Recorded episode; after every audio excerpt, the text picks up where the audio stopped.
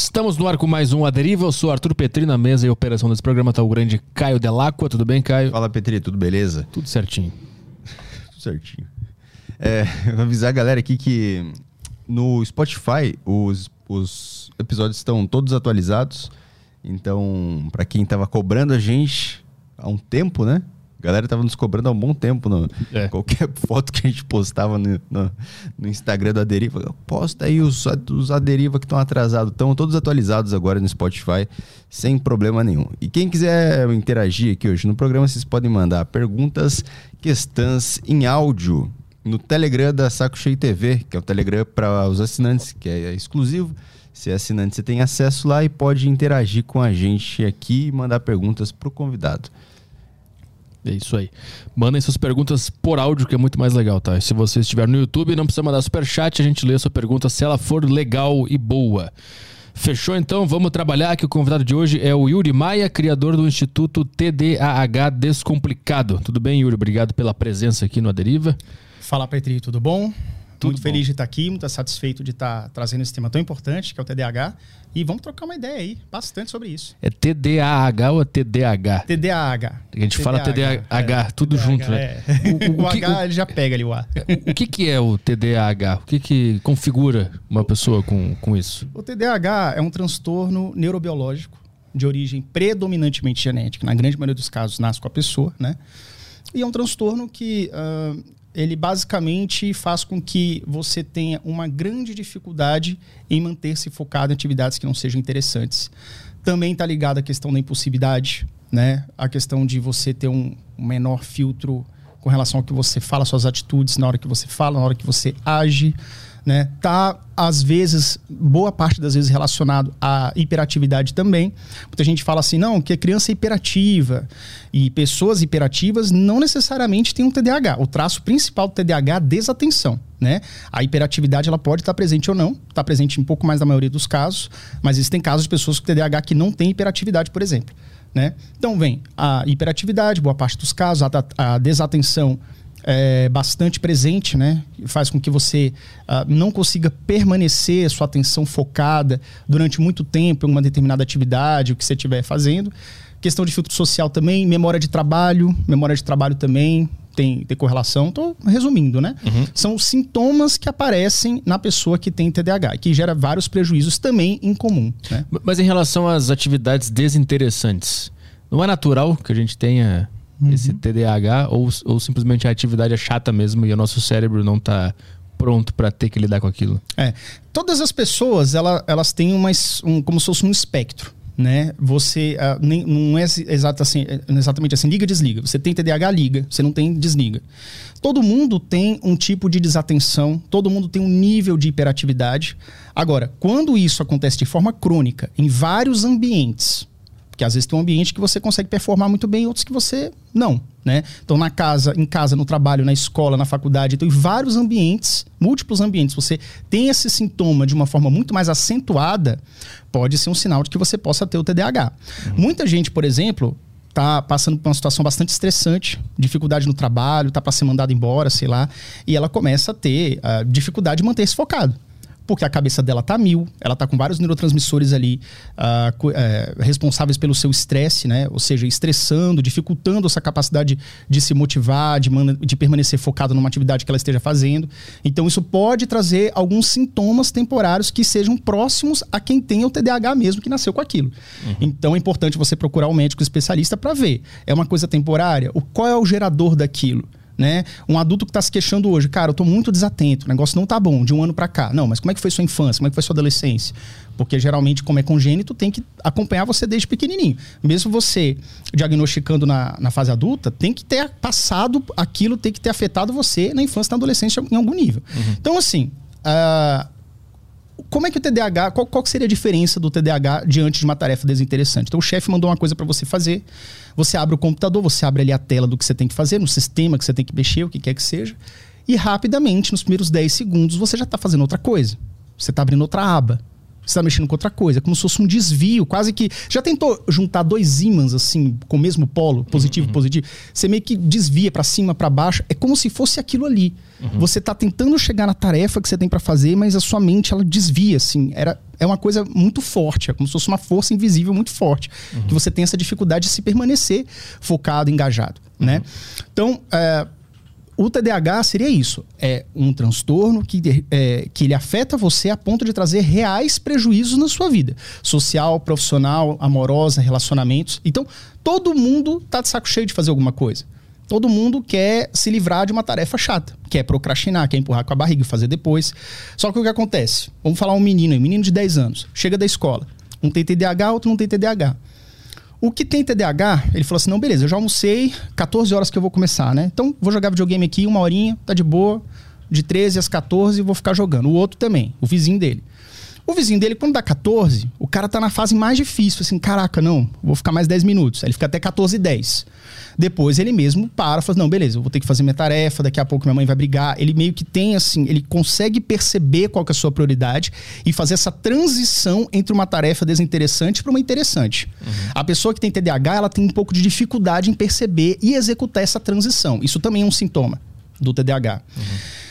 Quem mexe com computador, se você tiver um computador aí com Windows, você aperta a tecla Alt Tab.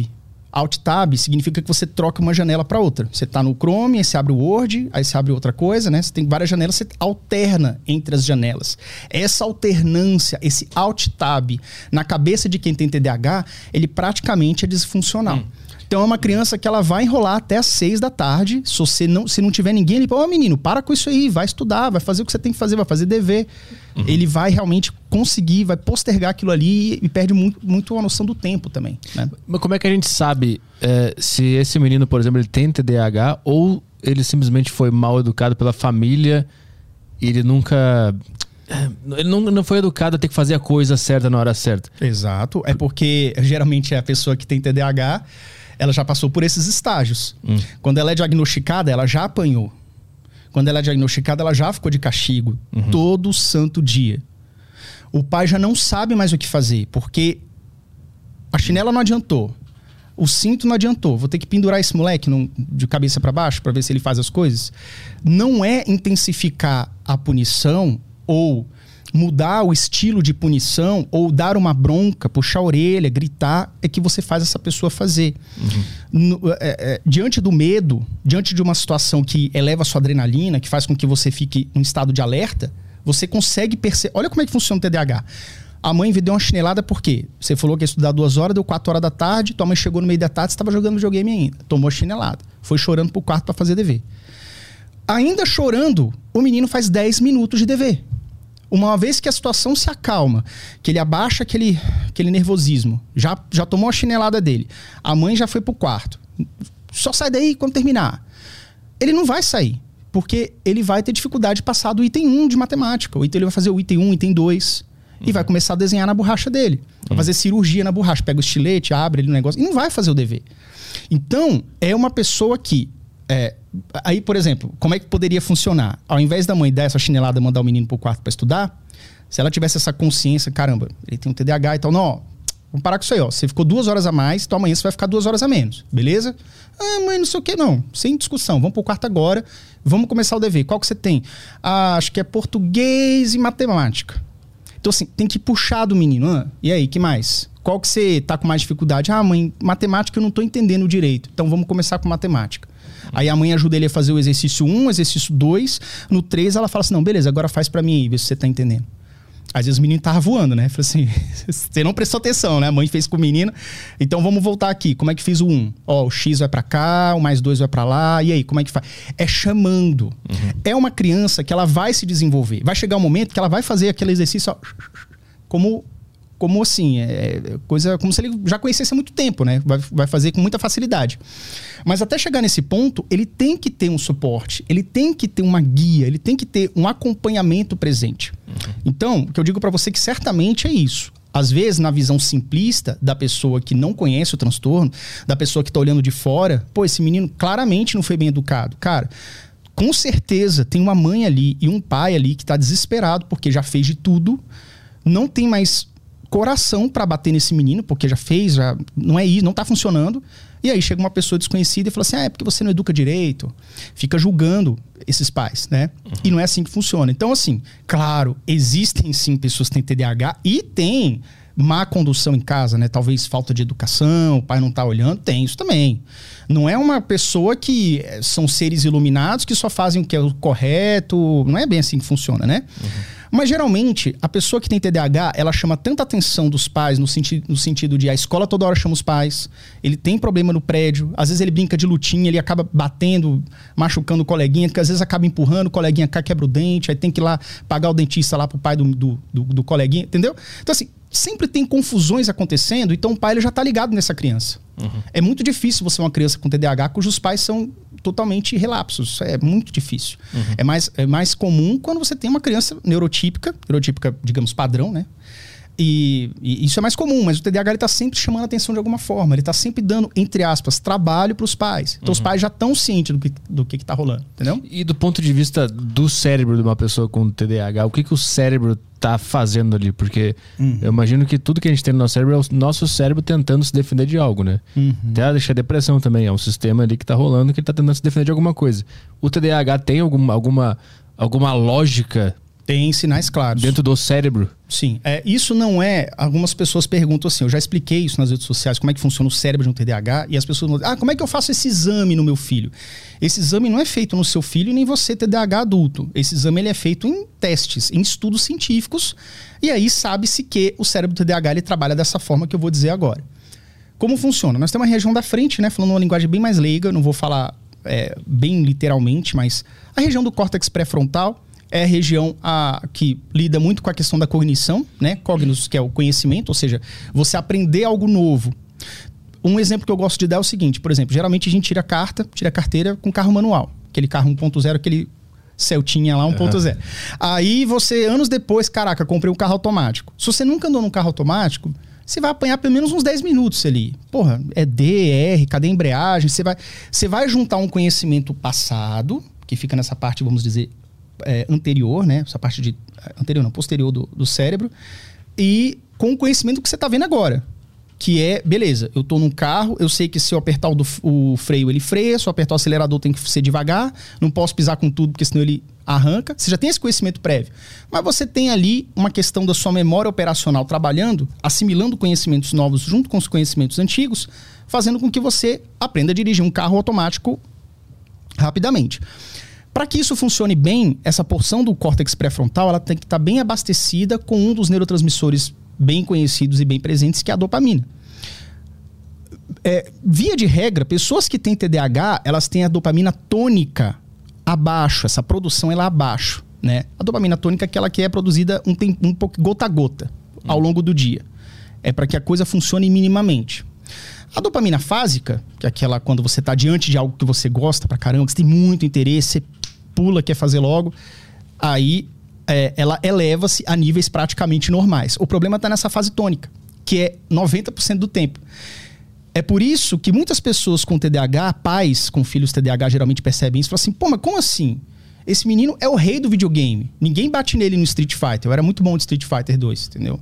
Então, lá no Super Nintendo, quando eu jogava, pô, eu acho que eu batia em quase todo mundo ali da rua, né? Mas, para isso eu tinha muito interesse. Para isso eu ficava até de madrugada, se, se ninguém me desse um freio jogando. Aquilo ali, dopamina fásica, recompensa imediata, prazer imediato ali chegando para você. Uhum. Agora, quando você vai fazer uma tarefa desinteressante, aprender um conteúdo novo, você já não gosta muito de matemática. E aí você está aprendendo função do segundo grau pela primeira vez. Você não está entendendo nada. Tem um X agora. Não é só número, tem uma letra ali. Putz, que merda é essa? Ah, não, quer saber? Eu vou jogar videogame. Quer saber? Eu vou fazer outra coisa, vou abrir o tablet. Mas numa pessoa é, normal, como é que tá funcionando a dopamina numa atividade desinteressante, tipo aprender matemática? É uma quantidade maior. É por isso que você. A dopamina é muito. É, tá muito envolvida na questão de você entrar em ação. De você ter uma motivação suficiente para você entrar em ação.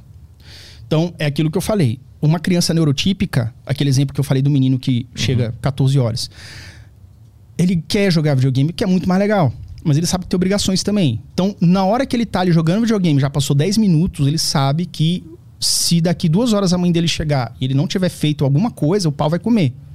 Então ele falou, velho, não, cara, beleza, minha responsabilidade aqui. Às vezes não precisa nem ter, ter esse temor da mãe, né? Às vezes é uma questão de autorresponsabilidade mesmo, ele consegue alternar entre essas tarefas. Uhum. E aí ele vai, para e sabe o que tem que fazer. Não é apenas você entrar em ação no sentido de você parar de fazer o que é interessante, o videogame, para você jogar, fazer o, a tarefa de casa. Mas também entra nessa questão de você alternar tarefas a qualquer momento. Então, por exemplo, às vezes a criança ela demora para iniciar, alguém que tem TDAH demora para iniciar o estudo de alguma disciplina. E aí ele começa a estudar aquela matemática e de repente ele começa a entender que, ah, então o x aí o que o que tá dividido multiplica e tal, uma funçãozinha ali e tal. Pô, eu tô gostando disso aqui. Aí ele vai e fica ali, digamos, mergulhado no hiperfoco. Então, ele pega uma tarefa que é desinteressante, no, no, no, transcorrer da atividade, ele começa a aprender, começa a ficar, pô, legal isso aqui, tô gostando disso aqui, tô aprendendo a fazer isso aqui. Ele começa a criar gosto. Quando ele cria gosto, aquilo motiva ele. Com a motivação, você eleva a dopamina. Uhum. Então, o menino que tem muita resistência para iniciar, o imã positivo positivo que não consegue se aproximar, de repente ele gosta, aquilo começa a mudar a polaridade. E aí ele gruda naquilo também é um defeito. As pessoas falam. É, defeito assim, é uma dificuldade. As pessoas falam sobre hiperfoco como se fosse uma coisa necessariamente positiva, e não é. Porque às vezes, você hiperfoca numa coisa, mesmo que seja boa, cara, gostei de matemática, gostei de fazer função do primeiro grau. O cara fica só fazendo aquilo e esquece de fazer a tarefa de português, que também era para amanhã, que uhum. tinha que entregar amanhã. Então, essa dificuldade em alternar atividades é muito presente no TDAH também, e essa regulação dessa dopamina tônica, dessa presença dessa dopamina tônica em maior ou menor nível, dependendo da atividade que o, a criança ou o adolescente ou adulto esteja em contato, essa variação também causa é, esses sintomas e, por consequência, uhum. possíveis prejuízos. Então, existe uma, uma baixa é, fabricação de dopamina. Fabricação, digamos assim. Ela está rolando, ela tá rolando em muito baixa escala ali. Uhum. Mas quando surge uma, tipo, um videogame, ela também compensa pro outro lado. Compensa. É tipo uma bipolaridade da atenção como se fosse isso, se fosse botar. Que a gente está falando aqui para pessoas que. que é, tem pessoas que, que entendem muito a fundo a questão do TDAH e pessoas que estão querendo manjar. Então, acho que quando você tem o primeiro contato com o tema, é interessante a gente explicar assim, entendeu? Uhum. Ah, uma bipolaridade da atenção, obviamente isso não existe, tá? Mas sim, a sim. gente está falando. Mas uhum. entendeu? Eu, é, eu, acho que fica fácil das pessoas entenderem. Então, é uhum. como se fosse assim: é uma atenção meio selvagem. Uhum. É meio fora de controle, tá? Então é uma coisa crônica. Uma coisa crônica do tipo assim: não é só quando você está acordado, até quando você dorme. Né? Então tem vários estudos científicos que comprovam que pessoas com TDAH dormem mal. Tem um sono REM mais leve, menos agitado. Se você filma o um menino, ele mexe mais as pernas durante a noite, por exemplo. Né? Isso tem vários estudos. Eu tenho um vídeo que eu fiz em 2020 sobre isso. Uhum. Né? Um vídeo relativamente recente. Então, é assim, agora pensa. Aí, aí o, o TDAH, de modo geral, ele vai viver nessa situação e ele vai entrando nessa bola de neve. Que, por exemplo, só esse exemplo do TDAH ter o sono ruim por padrão. Não muito bom. É, o menino já tem dificuldade de prestar atenção. Sua atenção sustentada é ruim. Na escola, ele prefere fazer palhaçada, conversar, ficar fora de hora. Não filtra direito o que, que ele tem que fazer com relação a, ao que a professora pede. Enfim, gera consequências negativas na escola. Então ele já tem dificuldade de concentrar e ele já teve uma noite ruim. Qualquer ser vivo que tem uma noite ruim, ele vai ter um dia bosta no dia seguinte. Uhum. Então agora imagina você sempre dormindo mal, sempre tendo um dia ruim no dia seguinte e ainda com TDAH nas tuas costas, como se fosse um, uma pessoa de 100 quilos nos, nos, teus ombros, assim, atrapalhando teus movimentos, entende? Uhum. Então, é, de uma maneira bem, bem fácil, bem, bem rasa, assim, bem, bem é, resumida, é mais ou menos assim que funciona o dia a dia, uhum. né? Eu respondi o que você perguntou? Sim, sim, sobre o, a função do... O que, que o cérebro está tentando fazer ali, né? É. Eu, eu, eu, entendi que ele tem ali um sistema que está disfuncional, né? É. Ma, mas é, essa... Ele está tentando se proteger ao, ao aumentar essa dopamina em, em, em atividades interessantes. Tipo assim o, o cérebro é uma máquina que está tentando se equilibrar sempre, né? Uhum. E, e, eu acho que essa qualquer disfunção é ele mesmo tentando se equilibrar de uma maneira errada. Uhum. Do ponto de vista é, quase que primitivo de sobrevivência, tem uma explicação do porquê o cérebro está gerando essas disfunções? Sim. É, o, vamos lá. Quem tem TDAH, é, vou pegar o meu exemplo. Quando eu fazia o TCC, puta, véio, foi uma fase foda da minha vida. O meu TCC foram três semestres. Eu fiz na Universidade de Brasília. Então, na Universidade de Brasília, eu demorei quatro anos para entrar, porque eu tava doido para entrar, eu queria, queria porque queria. Botei na cabeça, eu não ia aceitar a derrota. quatro anos. Sendo que às vezes, às vezes eu fazia cursinho, às vezes não, mas passei. Depois mais oito anos para formar. E no TCC foram três semestres. No último eu passei porque eu troquei de coordenador, porque o meu primeiro coordenador não, não aceitou mais me coordenar e tudo, enfim, aí consegui trocar. Cara, eu lembro que eu, eu já trabalhava na época oito horas, ia para a faculdade depois de noite, e geralmente eu fazia meu TCC à noite. Eu começava umas 8 da noite. Na verdade, eu tinha marcado 7, mas ia começar umas 8, 8 e meia. Porque tava só enrolando, né? E, cara, eu começava a fazer mesmo, começava a escrever lá para meia-noite. Então, assim, eu ficava, eu entrava num texto, num PDF, numa pesquisa que eu estava fazendo ali na internet, lia, fazia ali as minhas, minhas anotações e começava a teclar ali no, no Word, ali no, no meu TCC. Cara, eu, eu ficava assim, seis, sete horas fazendo o TCC sem parar, até de madrugada, até exaustão, e eu fazia um parágrafo, meia página. Então foi praticamente isso meu trabalho. Uhum. Parava, enrolava, trocava de música, levantava várias vezes, pegava água várias vezes. Ia no mercadinho 24 horas pegar um sanduíche lá, porra, um sanduíche de salame, hein? Pô, isso me dá um pique. Aí tu ia lá no sanduíche de salame e não adiantava porra nenhuma, você só perdia tempo.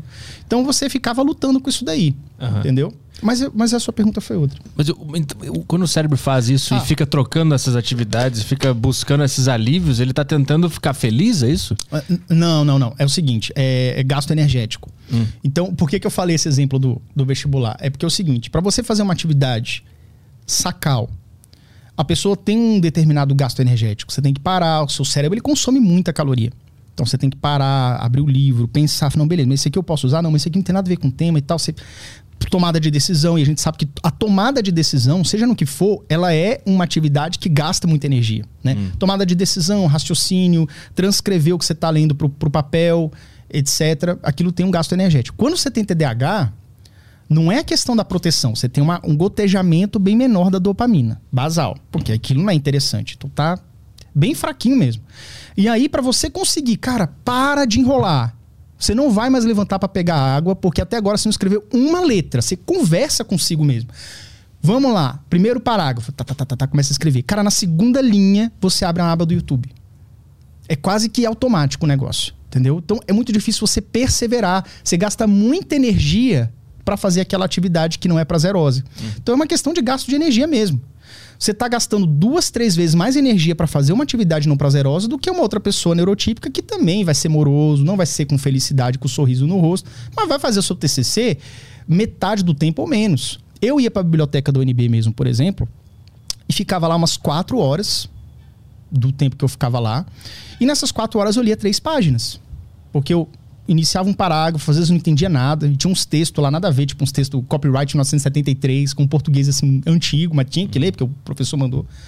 E aí eu li aquele texto, cara, eu não entendia nada. E aí, cara, não rolava. Era duas, três páginas em quatro horas de estudo. Uhum. Então é uma coisa muito morosa, pouco produtiva. Mas o que acontecia? Tua mente começava a fantasiar coisas, fantasiar sonhar acordado? Tudo, é isso? Cara, ele... Tudo. Imaginava que... Às vezes eu imaginava assim, pô, não, quando eu sair daqui eu vou fazer tal coisa, vou passar no McDonald's, sei lá, entendeu? Uhum. Pô, espero que vai buscando... Vai buscando outras coisas, fugas. fugas. Mas essas fugas, do ponto de vista do cérebro, ele tá tentando ficar feliz, ele está tentando tá fazendo equilibrar. O que é, tá fazendo o, o que é mais prazeroso. É uma dificuldade em priorizar suas tarefas. Também é uma grande é, uma, uma característica muito presente. Uhum. Então, assim, você tem que fazer determinada tarefa. Ela vai ter um gasto de energia maior. Você vai ter que pensar, raciocinar, fazer aquilo ali. Mas para você fazer isso é tão custoso, para você fazer essa mesma tarefa não prazerosa, é tão custoso para as pessoas que têm TDAH, que você tem essa dificuldade de iniciar uma dificuldade monstra iniciar. A maior dificuldade é iniciar. Uhum. É por isso que o cara enrola 3, 4 horas para escrever a primeira letra. Então essas fugas é uma tentativa do cérebro de economizar energia. Economizar energia. Ah, entendi. Porque é que tá, por exemplo, isso acontece com qualquer pessoa. Uma pessoa neurotípica também, que é a pessoa padrão, digamos assim, ela também, quando tá diante de uma tarefa que ela realmente não entende, vai ter que entender um kanji ali, chinês, sei lá, que ela nunca viu, e, e aquilo, aquilo é a resposta do, do, de, uma, de uma pergunta importantíssima, então ela vai ter que pesquisar, tipo, fazer uma parada muito louca que ela nunca fez antes, vai dar um gasto energético muito grande. Você enfrenta mais ou menos uma situação do TDAH fazendo um TCC na sua língua nativa. Uhum. Entendeu? Uhum. É tipo assim, é o nível de dificuldade de manter a atenção, não é questão de inteligência. Geralmente, inclusive, é, isso é, existe até um consenso que pessoas com TDAH, em média, teriam a sua inteligência um pouco acima da média. Embora isso seja controverso. Alguns autores defendem que é normal, que é tipo. É porque as pessoas que têm TDAH e são acima da média, elas acabam se destacando mesmo e viram pontos de referência, né? Uhum. Mas é que existe em todo o espectro. Tem pessoas com TDAH abaixo da média, digamos assim, da, da inteligência, dentro da média e acima da média. Uhum. Mas algumas outras pessoas defendem que boa parte são acima da média, tá? Digamos assim. Uhum. Mas, voltando aqui, é, não é questão de inteligência, é questão de parar, focar, estudar e desenvolver aquele conhecimento. Por exemplo, a criança que faz, que tem TDAH. É, eu tenho um, um, um, grupo chamado Programa Meu TDAH. Né? Inclusive está com a turma fechada agora. Mas é um grupo de mentoria que os pais entram para aprender a compreender seus filhos e orientar seus filhos, lidar no dia a dia com seus filhos. E tem muito pai que chega lá com o menino tirando três em matemática. Pô, tá quase no meio do ano, o menino tá tirando três, se continuar assim, daqui a pouco ele reprovou. E aí eu explico para essa mãe, não adianta você brigar, não adianta você falar, você tem que chegar e puxar a atenção dele. Eu vou dar um exemplo também quando eu era caixa do, do Banco do Brasil, atualmente tem outro, outro setor lá. Por quê? Porque na hora que esse menino vai sentar com o pai ou com a mãe para estudar, e ele não quer, ele tá fugindo daquilo ali como se fosse dois ímãs com o mesmo polo, você tentando aproximar, aquele negócio que escapa para cima, escapa para baixo, ele não consegue juntar ali e fazer o que ele tem que fazer. Quando o pai chega e puxa atenção, o que que você tem que estudar? Qual é a prova de amanhã? Matemática. Beleza, qual que é o conteúdo? Ah, capítulo 3. Então vamos lá, capítulo 3, item 1. Vamos lá. O que, que você sabe fazer disso aí? É, né, né, né, não sabe, né? Então vamos lá. Vamos fazer junto? Aí você pega uma, um papel A4 e vai fazendo. Tá, tá, tá, tá, tá, tá, resolve na frente do filho. Entendeu? Ah, entendi. Ah, beleza. Então agora eu escondo a folha, faz você aí numa folha em branco. Às vezes ele estava voando. Muitas vezes ele tá voando, ele fica. Uh, uh, uh, travou. Ah, travou, né? Então aí o pai, em vez de mostrar de novo, ele puxa. Então começa. Qual a primeira coisa que eu fiz aqui? Ah, você somou A com B. Beleza. Então A mais B igual a sei o quê. E depois, o que, que eu fiz? Você lembra? Aí ele para, porque ele não estava prestando atenção. Ele estava olhando, mas a cabeça dele estava em Nárnia. Uhum. Lembra o que, que acontece com esse A aqui? ele vai para outro lado. E aí? E o sinal? Ah, o sinal vai negativo. Dá um exemplo bobo aqui. Tá, aí você vai puxando da memória. Você não ensina duas vezes para ele, mostrando duas vezes, porque ele vai viajar duas vezes. Você tem que fazer ele puxar da memória. Tem que estimular, tem que estimular a atenção dele. ele mergulhar naquilo ali. Uhum. É como se fosse assim. É como se fosse assim, um mar, um oceano. E aí você tem um barquinho aqui. Esse barquinho tá o seu menino. O conhecimento tá no fundo do oceano é um barquinho que não, não flutua, não, não, cai de jeito nenhum. Você anda ali, você não consegue. Aquele barco tem que virar um submarino. Então você tem que criar a estrutura daquele barquinho para que ele vire o submarino e consiga mergulhar. Porque tem essa barreira da água, da, do, do, da superfície da água, vamos dizer assim. Essa superfície é, a, é como se fosse o nosso cérebro criando uma repulsa a fazer aquilo que não é interessante, que pela baixa de dopamina ele não vai ter a performance que ele gostaria, que ele poderia ter, como um neurotípico tem, ele não vai conseguir mergulhar naquele conteúdo. E aí que vem o interessante. Com uma hora de estudo bem direcionado, com duas horas de estudo bem direcionado, esse menino já está mergulhando. Uhum. E aí a diferença do menino que tirou 3, 3, 3 em matemática, por exemplo, ele aprende uma técnica como essa, o pai aprende a ensinar, a, a ensinar esse filho, puxar a atenção desse filho, na prova seguinte ele tira 8. Uhum. Em 30 dias o menino, porra, 15 dias. Em 15 dias ele tira 8. Tem que ir estimulando a atenção dele é de volta para é aquela questão atividade. de atenção, ali. de puxar a rédea. Uhum. Cavalo teimoso. Eu, não, uhum. eu andei de. Última vez que eu andei de cavalo, eu tenho 8, 8 ou 9 anos de idade, mas eu lembro muito bem. Uhum. Cavalo teimoso o cavalo tem uma conexão com o, o, montador. Quem me explicou isso foi o cara lá na época, né? Porque como eu era uma criancinha de 8 anos, então o cavalo não tava nem aí. Por exemplo, puxava assim pra direita, a intenção é que o cavalo fosse pro caminho da direita, né? Só que ele me ignorava e ele direto pra cocheira pra beber água lá. E eu ficava montado nele, o cavalo bebendo água lá. E uhum foda-se esse menino que tá nas minhas costas, entendeu? Uhum. Então é como se fosse esse cavalo bravo, assim, esse cavalo arredio. Você tem que aprender a puxar a rédea da atenção, a direcionar a atenção, a conduzir a atenção dessa pessoa, dessa criança. Isso se faz com perguntas, porque pelo que eu entendi da tua explicação, tu vai fazendo perguntas. É, o que, que eu fiz com o ar, tu falou. E é, isso dispara uma, um estímulo. Porque quando o pai pergunta e o pai tá do lado da criança, ela não tem mais nada a se distrair. Uhum. Não tem como ela abrir uma aba do, do, do YouTube. Uhum. Não tem como ela fuçar o celular pela décima vez, checar o e-mail e-mail pela décima vez no mesmo minuto, no mesmo intervalo de tempo. Puxar aquele, aquele negocinho para baixo para ver o feed do, do TikTok novamente. Não tem, porque o pai tá ali do lado. Meu menino, você só tem uma saída. É você me dizer o que, que eu faço com a letra A depois que a letra B somou. Tu ia Entendeu? contar da, da, a tua história da, Do banco. do caixa, caixa do, do Banco do Brasil. Cara, essa história aí é o seguinte. Eu já trabalhei, né, como, como caixa. Ah, e eu lembro que uma vez eu tinha que fechar meu caixa. Tinha dado uma diferença. Uma diferença grande, até acho de uns dois mil e tantos reais. Mas assim, velho, eu tenho certeza que é só uma diferença. Tipo, não, o dinheiro tá aqui. Aí batia uma coisa, batia com outra, a gente achou essa diferença. Só que para achar essa diferença era o seguinte: você tinha que digitar um comando. E é assim, não é mouse com clique. O caixa, como ele tem um trabalho muito rápido, por exemplo, ah, bater um saldo com alguma outra coisa. É 273, 243, vamos supor. Não lembro mais, entendeu? Mas é tudo código. Então, porra, eu tinha que memorizar a droga do código.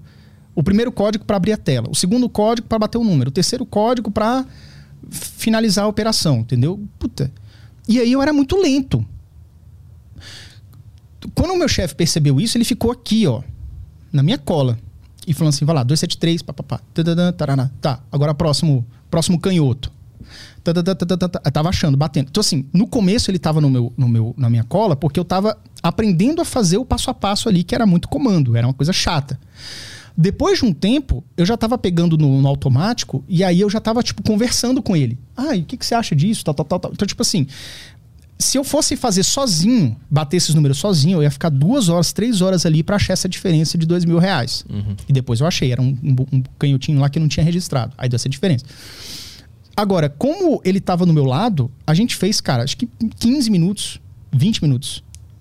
Se ele não tivesse ali, se ele tivesse ido no banheiro, eu ia travar de novo. Porque às vezes assim, ah, é 273, né? Ah, tá. Mas é 235 ou 245? Aí eu abri o livro, o caderninho das minhas anotações. Ah, 245. Aí eu voltava. Ah, tá. Aí eu olhava o celular. Ou pensava no número. Eu pensava em qualquer coisa. Pum! A a atenção ela explode pra uma esfera, assim, uma- uma- um Big Bang, assim, entendeu? Como se fosse um planeta assim, bum! Entendeu? E aí a tua atenção vai dispersa pra tudo quanto é lado. Só concluindo, então, o chefe ali do meu lado, conduzindo a minha atenção, fez com que eu conseguisse progredir. A guia só tem uma coisa. Você talvez esteja pensando, ou quem tá em casa esteja pensando, ah, mas vai ter que ter sempre alguém na cola? Não. Porque, inclusive, é como fala o Daniel Goleman, acho que é Daniel Goleman, aquele livro Foco. É, existe alguns estágios dessa questão de você ah, memorizar algo e executar uma determinada tarefa. Por exemplo, existe. Chega um momento que aquela atividade nova que você está aprendendo, ela não é mais novidade. É como diz assim, ela entra no sangue. Então você tem que fazer uma atividade até entrar no sangue. Quando entra no sangue, você faz no automático. Então o TDAH é como se fosse assim, uma curva de aprendizagem mais longa do que o neurotípico, ele vai demorar mais para aprender e não é por falta de inteligência, mas por dificuldade em permanecer no foco durante o processo de aprendizagem, que é geralmente o processo que demanda mais gasto energético do seu cérebro, e é aí que está o problema, né? Que o cérebro ele foge um pouco disso. Vai ter uma curva de aprendizagem em média um pouco maior, mas uma vez que ele aprende e memoriza, aquilo ali já fica mais fácil dele fazer. Entendeu?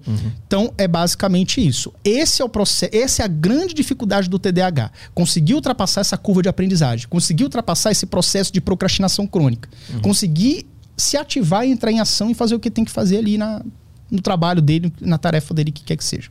Mas eu imagino que essa, esse, esse cérebro com esse. O que, que TDAH significa? Transtorno do déficit de atenção e hiperatividade. É um nome científico mais atual. Eu, eu imagino que pra criatividade seja uma beleza isso aí. É. Porque tu começa a pensar em coisas, em possibilidades, em histórias, sei lá, daqui a pouco tu criou um negócio. Exatamente. Aí, aí vem um problema também.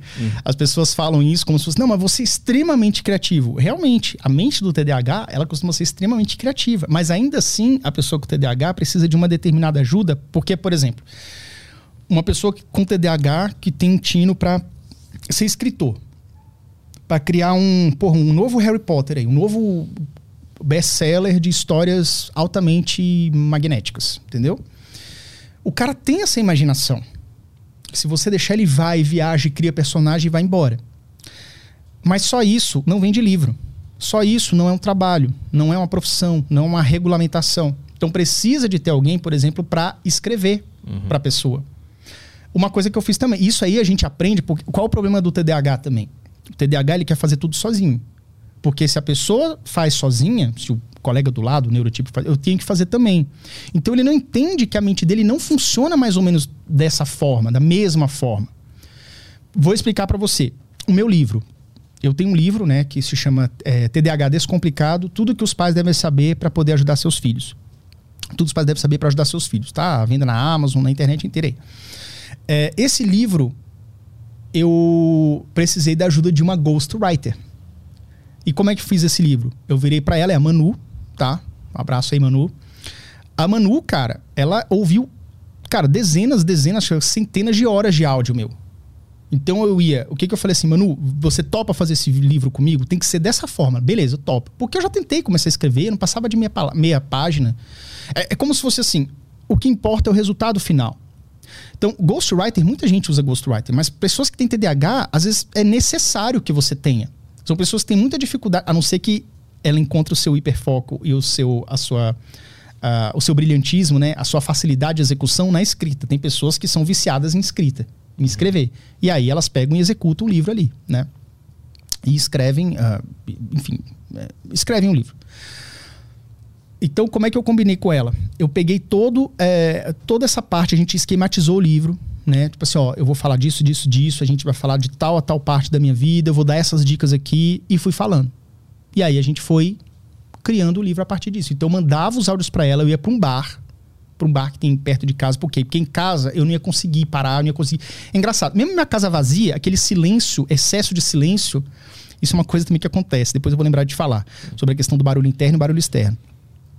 Esse excesso de silêncio da casa é eu não conseguia me soltar como eu gostaria. Então eu ia para um bar, geralmente, que tinha aquele barulho das pessoas em volta, todo mundo conversando, uhum. que você fica no teu mundo, né? Se fecha no teu mundo, e mandava áudio para ela, e falava, falava, falava, contava história, e falava, uhum. não, isso aqui é importante, ó. Isso aqui que aconteceu comigo, eu quero que tenha essa e essa lição, esse esse aprendizado para os pais. Uhum. E falava. Mas o, o, o déficit de atenção num ambiente com muito estímulo, ele não, não é pior para concentração? É, em tese é. Qual ah. que é a ah. diferença do que eu falei? Quando você está num ambiente é, com um barulho que não tem como você distinguir, você tem a maior probabilidade que aquilo se torne um ruído branco. O ruído branco é um termo científico para aquele barulho que ele faz parte do barulho ambiente. Você já não tem muita distinção do que é. Uhum. Quando você está no bar, se a gente tivesse num bar agora, eu estaria olhando para você e conectado na nossa conversa e tem alguém falando aqui numa altura, você nem nem escuta direito. Você só escuta vozes, mas não sabe o que o cara tá conversando. A não ser que você mova a sua atenção para cá. E aí você começa a butucar o que o cara tá falando. Mas geralmente você foca naquilo. Isso vem também o barulho de um ventilador ligado, ruído branco para você dormir melhor, por exemplo, um barulhinho de vento, alguma coisa assim. Uhum. Pessoas também que utilizam. É, para mim não dá muito certo, não, tá? Para mim dá certo outra coisa, mas tem um tal de som binaural que você encontra isso no YouTube. Então você coloca lá uma hora de música, uma música que tem uma determinada frequência, você coloca aquilo no fone de ouvido e aquilo se torna um ruído branco. Aquilo ali. E aí, qual é o papel desse ruído branco? Que eu estou explicando mais ou menos aqui. Ele é. O ruído branco ele entra para silenciar as vozes que estão na sua mente. É mais ou menos, é como se fosse um tampão, ele sobrepõe. Hum. Por exemplo, eu, quando tenho que criar uma, um roteiro para um vídeo meu, eu geralmente escrevo no Word ali ou no OneNote, né? Se eu tiver com muito silêncio em casa, eu me disperso mais. Se a casa tiver aquele silêncio assim que você escuta teu coração, entendeu? Porque eu começo a pensar um monte de coisa, eu começo a dar muitas, muito sentido ao que eu tô. É, eu começo a dar muita importância para os meus pensamentos. E não foco em começar a escrever o roteiro do vídeo. Uhum. Quando eu escuto uma música instrumental, por isso que eu falei, e tem que ser instrumental. Daqui a pouco eu explico por quê. Tem algumas, alguns DJs, músicas eletrônicas que são só instrumentais, 100% instrumentais, e eu coloco. Quando eu coloco aquele fone de ouvido, aí eu consigo mergulhar na atividade e consigo ficar mais tempo focado. Mais tempo. Ainda assim, eu levanto, tomo água e tudo, mas já melhora tipo uns 50%. Uhum. E como é que funciona isso? É, é, eu ia falar sobre o. Barulho interno e externo? É, o barulho interno e externo. É. Por exemplo, isso pode ser. O que, o que silencia esse barulho interno das vozes da sua cabeça, né? Que você está pensando em um monte de coisa ao mesmo tempo, você não consegue parar no, no momento presente para você executar aquela tarefa, você tem essa dificuldade. É, isso, digamos, é seu barulho interno. Então, esse barulho externo, ele entra e aí você fica focado na, ah, do, da, do som do, do vocal, né? Música com, com Ah, letra ou sim. não. Uhum. É, então, quando você escuta essa música instrumental, você liga ali no tempo da música, aí, pô, tá chegando a parte que eu gosto, que é instrumental e tal, e você começa a escrever. Isso não atrapalha o teu raciocínio do tipo assim, ah, item 1 um do roteiro, falar sobre tal coisa. Item 2, falar sobre aquela outra coisa. Aquilo não atrapalha esse teu raciocínio interno, tá? Agora, quando você escuta uma música com letra, isso não é regra, tá? Mas comigo é muito presente, inclusive o professor Pierre, Pierluigi Piazzi, que ele até faleceu alguns anos atrás, ele fala isso no livro dele, que é um livro que ensina como estudar, né? E ele fala isso, faz muito sentido. Quando você ouve uma música com letra, você começa a cantar aquela música internamente, se você conhecer a letra. E quando você canta essa música, você cria uma, cria uma interferência na área do seu cérebro que está ligada com a sua voz interna de você estar fazendo uma leitura silenciosa. Então é como se eu estivesse escrevendo assim, ó. É, o primeiro capítulo de não sei o quê, aí eu começo a cantar a música e, tipo, eu começo a me confundir. com Começa a aquilo que eu tô- escrever a começo a música. escrever a música. Não, não, pô, não é isso que eu tô falando, entendeu? então é mais ou menos isso. Então é, é, é interessante que você crie estratégia. E isso tudo eu fui aprendendo ao longo da vida, ao longo do tempo, apanhando bastante e aprendendo a não tomar mais cacetada. Porque agora eu não tenho mais um pai ou uma mãe que senta do meu lado e fala assim: filho, vamos lá. Abre aí o que você tem pra fazer. Eu não tenho ninguém pra me chamar. Eu tenho que me chamar. Eu tenho que criar os meus alarmes. Eu tenho que criar as minhas ferramentas pra conseguir superar essas dificuldades diárias, entendeu? Antes a gente falou ali que, a, que o cérebro tá tentando economizar energia, né? Quando, ele, diz- quando ele foca em outra coisa, ele começa a, a viajar na maionese. Devanear. Ele tá tentando economizar energia. Mas, é, pensando aqui por cima, não é um gasto a mais ficar trocando de pensamentos e atividades o tempo inteiro? A longo prazo isso não gasta mais energia? Não, porque ah, os pensamentos, ele vem a qualquer momento. Se eu falo assim, cara, elefante rosa, não pensa no elefante rosa.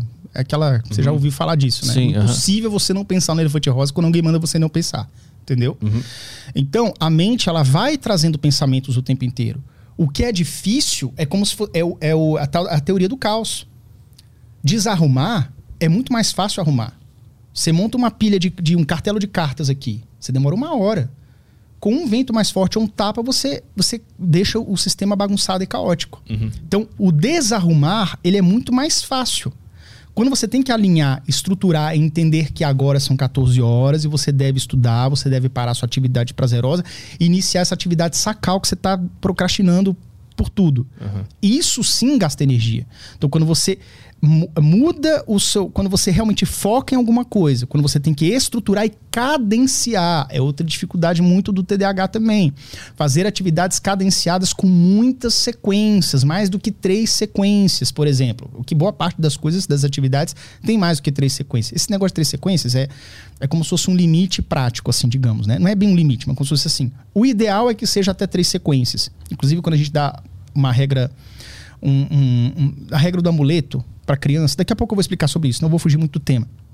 Vou falar da regra do amuleto daqui a pouco.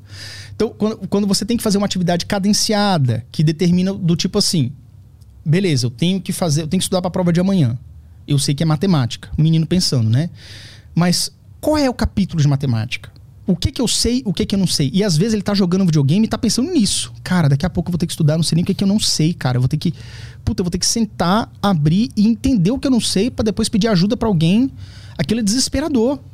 Porque ele não sabe onde ele recorrer primeiro, entendeu? Às vezes ele se atropela, ele liga pro menino e fala assim pro colega assim: "Ô, me ensina matemática, a prova é amanhã". Pro outro coleguinha nerd dele assim, vamos dizer, que tem facilidade com matemática, pelo menos. Aí o menino fala: "Tá, o que que você não sabe de matemática?" Ele Tudo. não sei, cara, tudo. Ele não sabe. Tipo assim, primeiro ele tem que sentar e abrir o livro. Depois ele tem que circular aquele que não deu conta de fazer, mesmo que ele circule todas, entendeu? E aí depois é que ele liga pro colega. Aí o menino na impulsividade, que também é um traço muito marcante do DH, sai ligando pro pessoal: Ó, me ajuda aí, mas tá, mas o que, que você precisa? Ah, não sei. O que que faz aqui? Pô, sei lá, cara, me diz o qual essa dúvida que eu te que eu te, te tiro essa dúvida.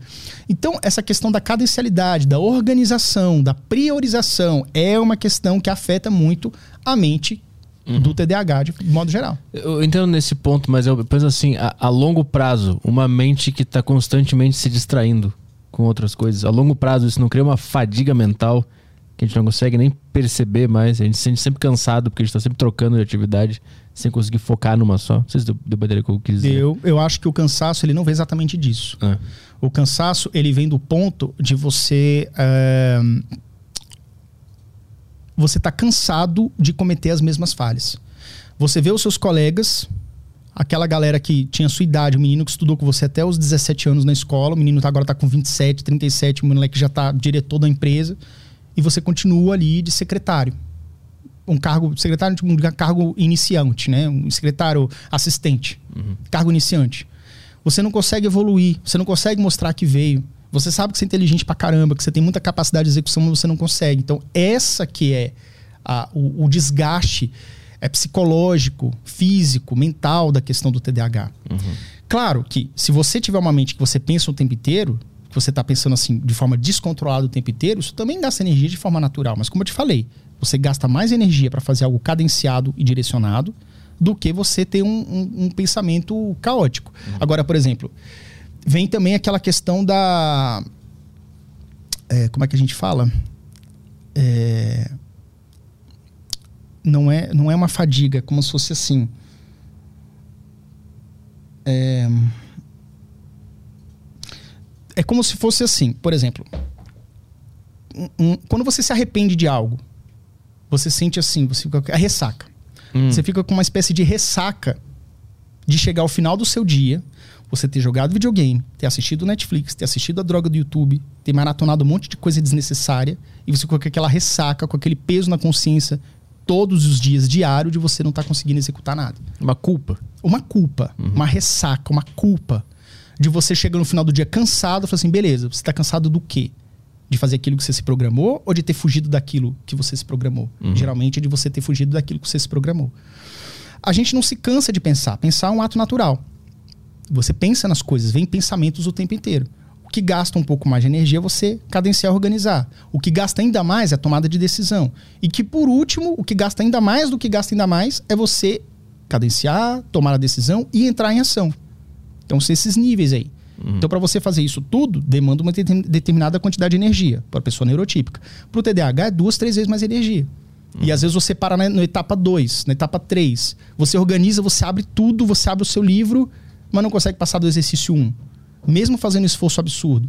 Porque às vezes faltou alguém ali do seu lado, tô falando do estudo, porque o estudo é, é o, é o exemplo mais óbvio e mais inicial, é, aparece na, na escola, né? O TDAH geralmente aparece na escola ali, quando a criança ela se depara pela primeira vez com tarefas desinteressantes, que é fazer o dever de casa ali, o dever da escola ali. Então, faltou o quê? Alguém que ajude ela, por exemplo, a organizar e cadenciar, priorizar. Para de fazer o que você está fazendo, é isso aqui que é mais importante. Beleza, item 1. Não lembro, beleza. Então volta, tá na página 2 aqui a resposta do item 1. Lê novamente o livro, agora você vai e faz. Nessa o menino se perde, ele volta a página, aí, no, por exemplo, ele tá na página 10 que é o exercício. A resposta tá na página 2. Ele tem que ler novamente a página 2 para entender.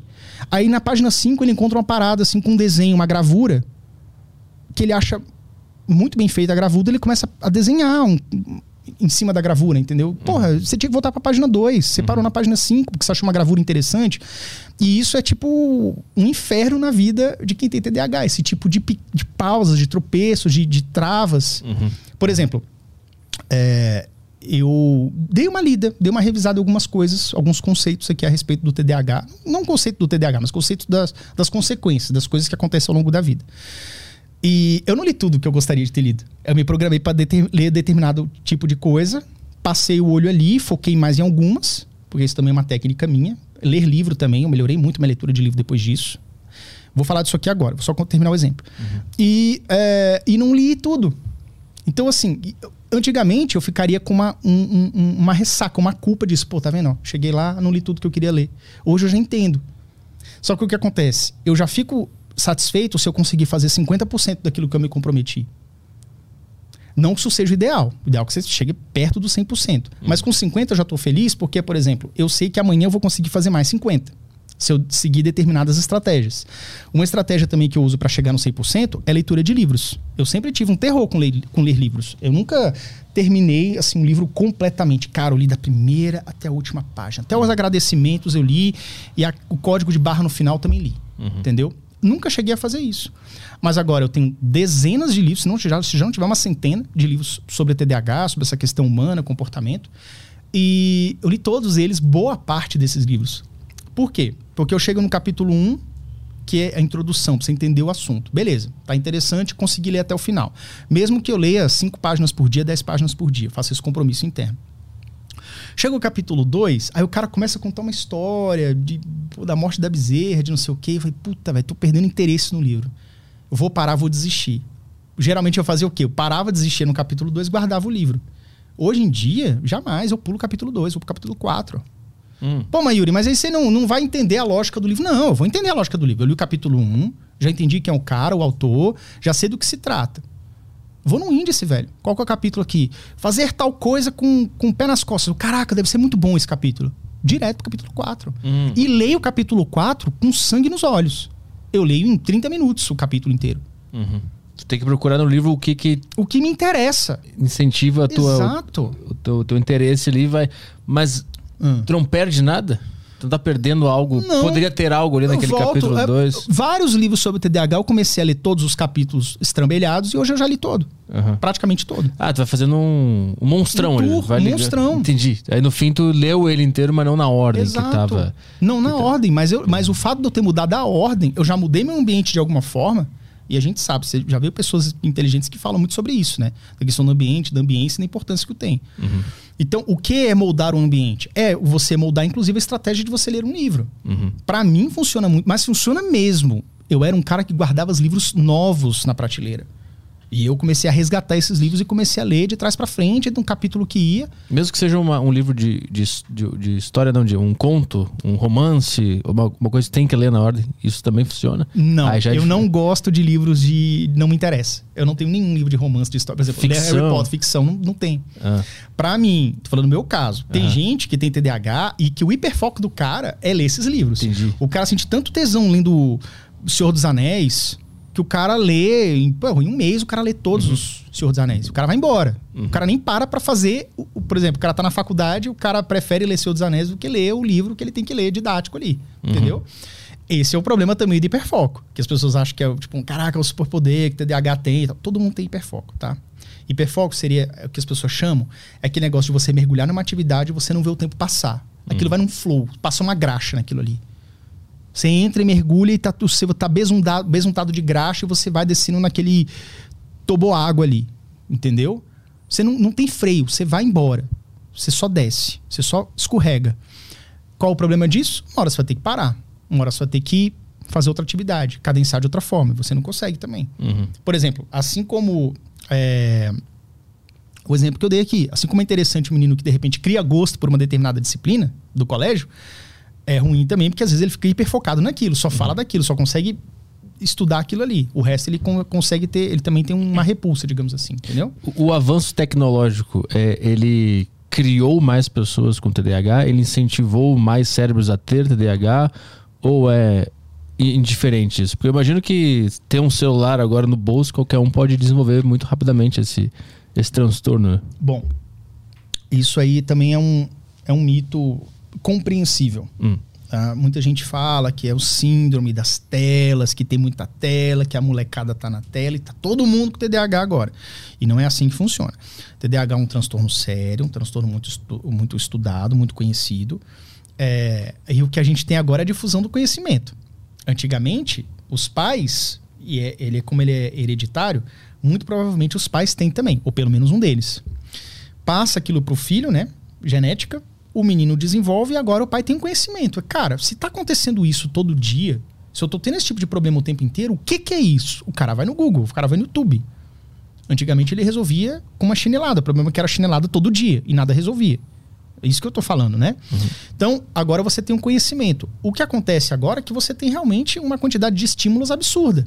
E para um, um cérebro que tem um freio desregulado nessa questão do estímulo, não consegue muito bem saber a hora de parar, a hora de mudar o foco, a hora de mudar a direção, isso acaba prejudicando com certeza.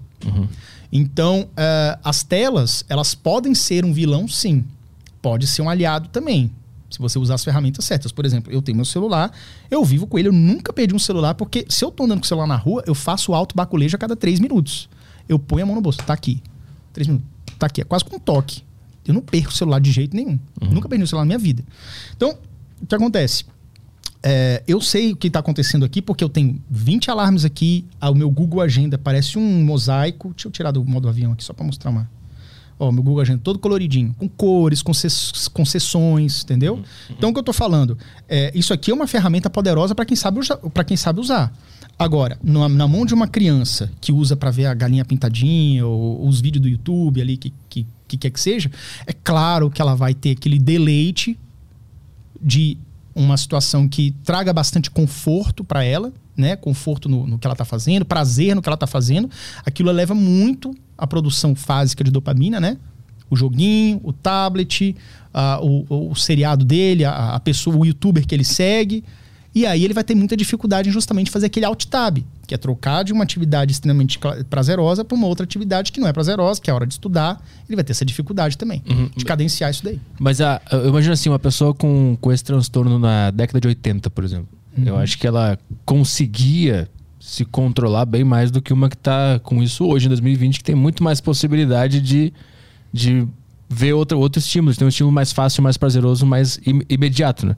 Eu não sei se existe alguma pesquisa que mostra a evolução desse transtorno, se isso é verdade, se nos anos 80, 90 era um número X e agora disparou ou ficou a mesma coisa? Existe algum estudo nesse sentido?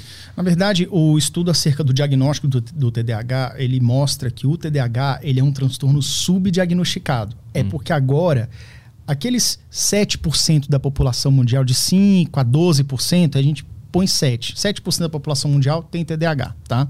Essa é a estimativa.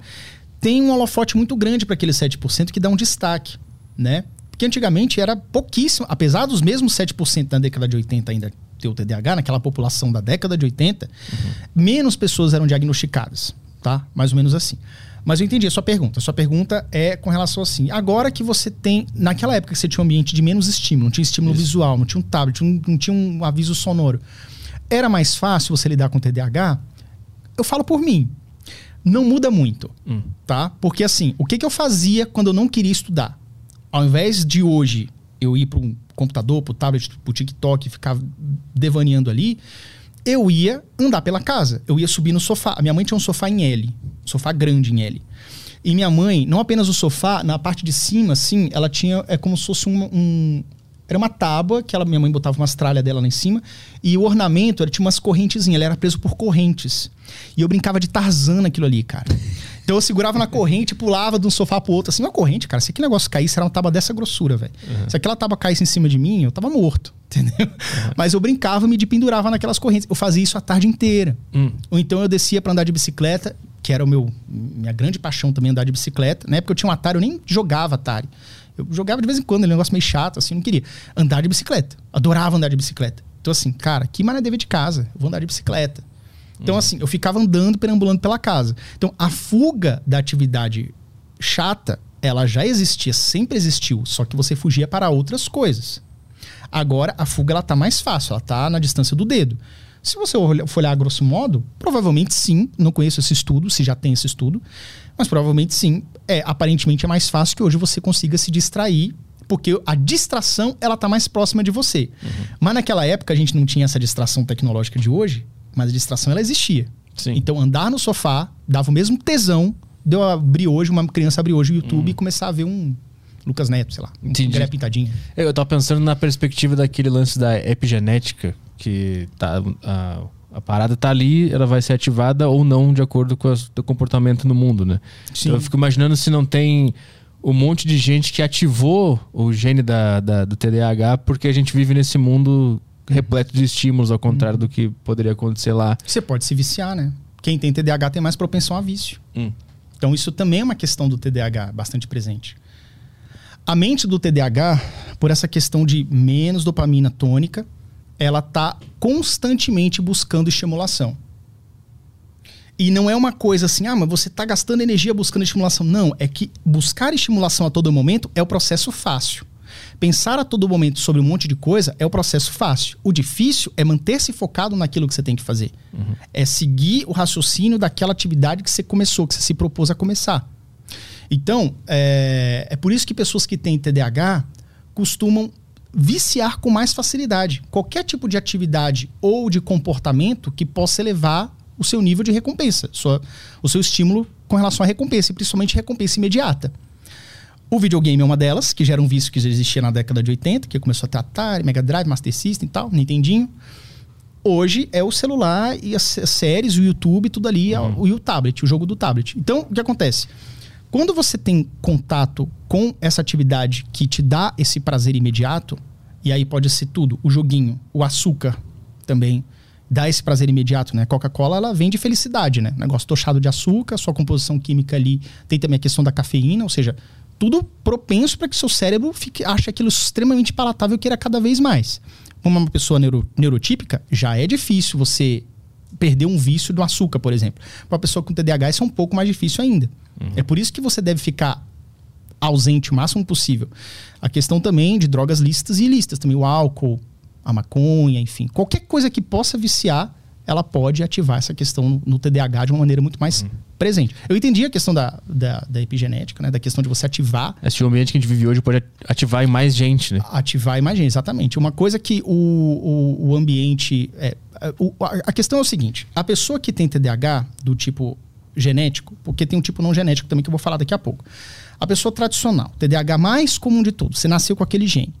Então, se você tem uma situação onde desde o comecinho da sua escola, você está numa escola que é inclusiva, que o professor, nas primeiras aulas de português e matemática, lá aprendendo beabá, já fazia de uma forma lúdica, já fazia você sentir tesão naquilo ali. Falei assim, pô, a tia faz uma atividade mó legal, a gente faz, a gente canta o beabá, levantando as mãos para cima, batendo palma e tal, sei lá, uma atividadezinha pra molecada de 6, 7 anos.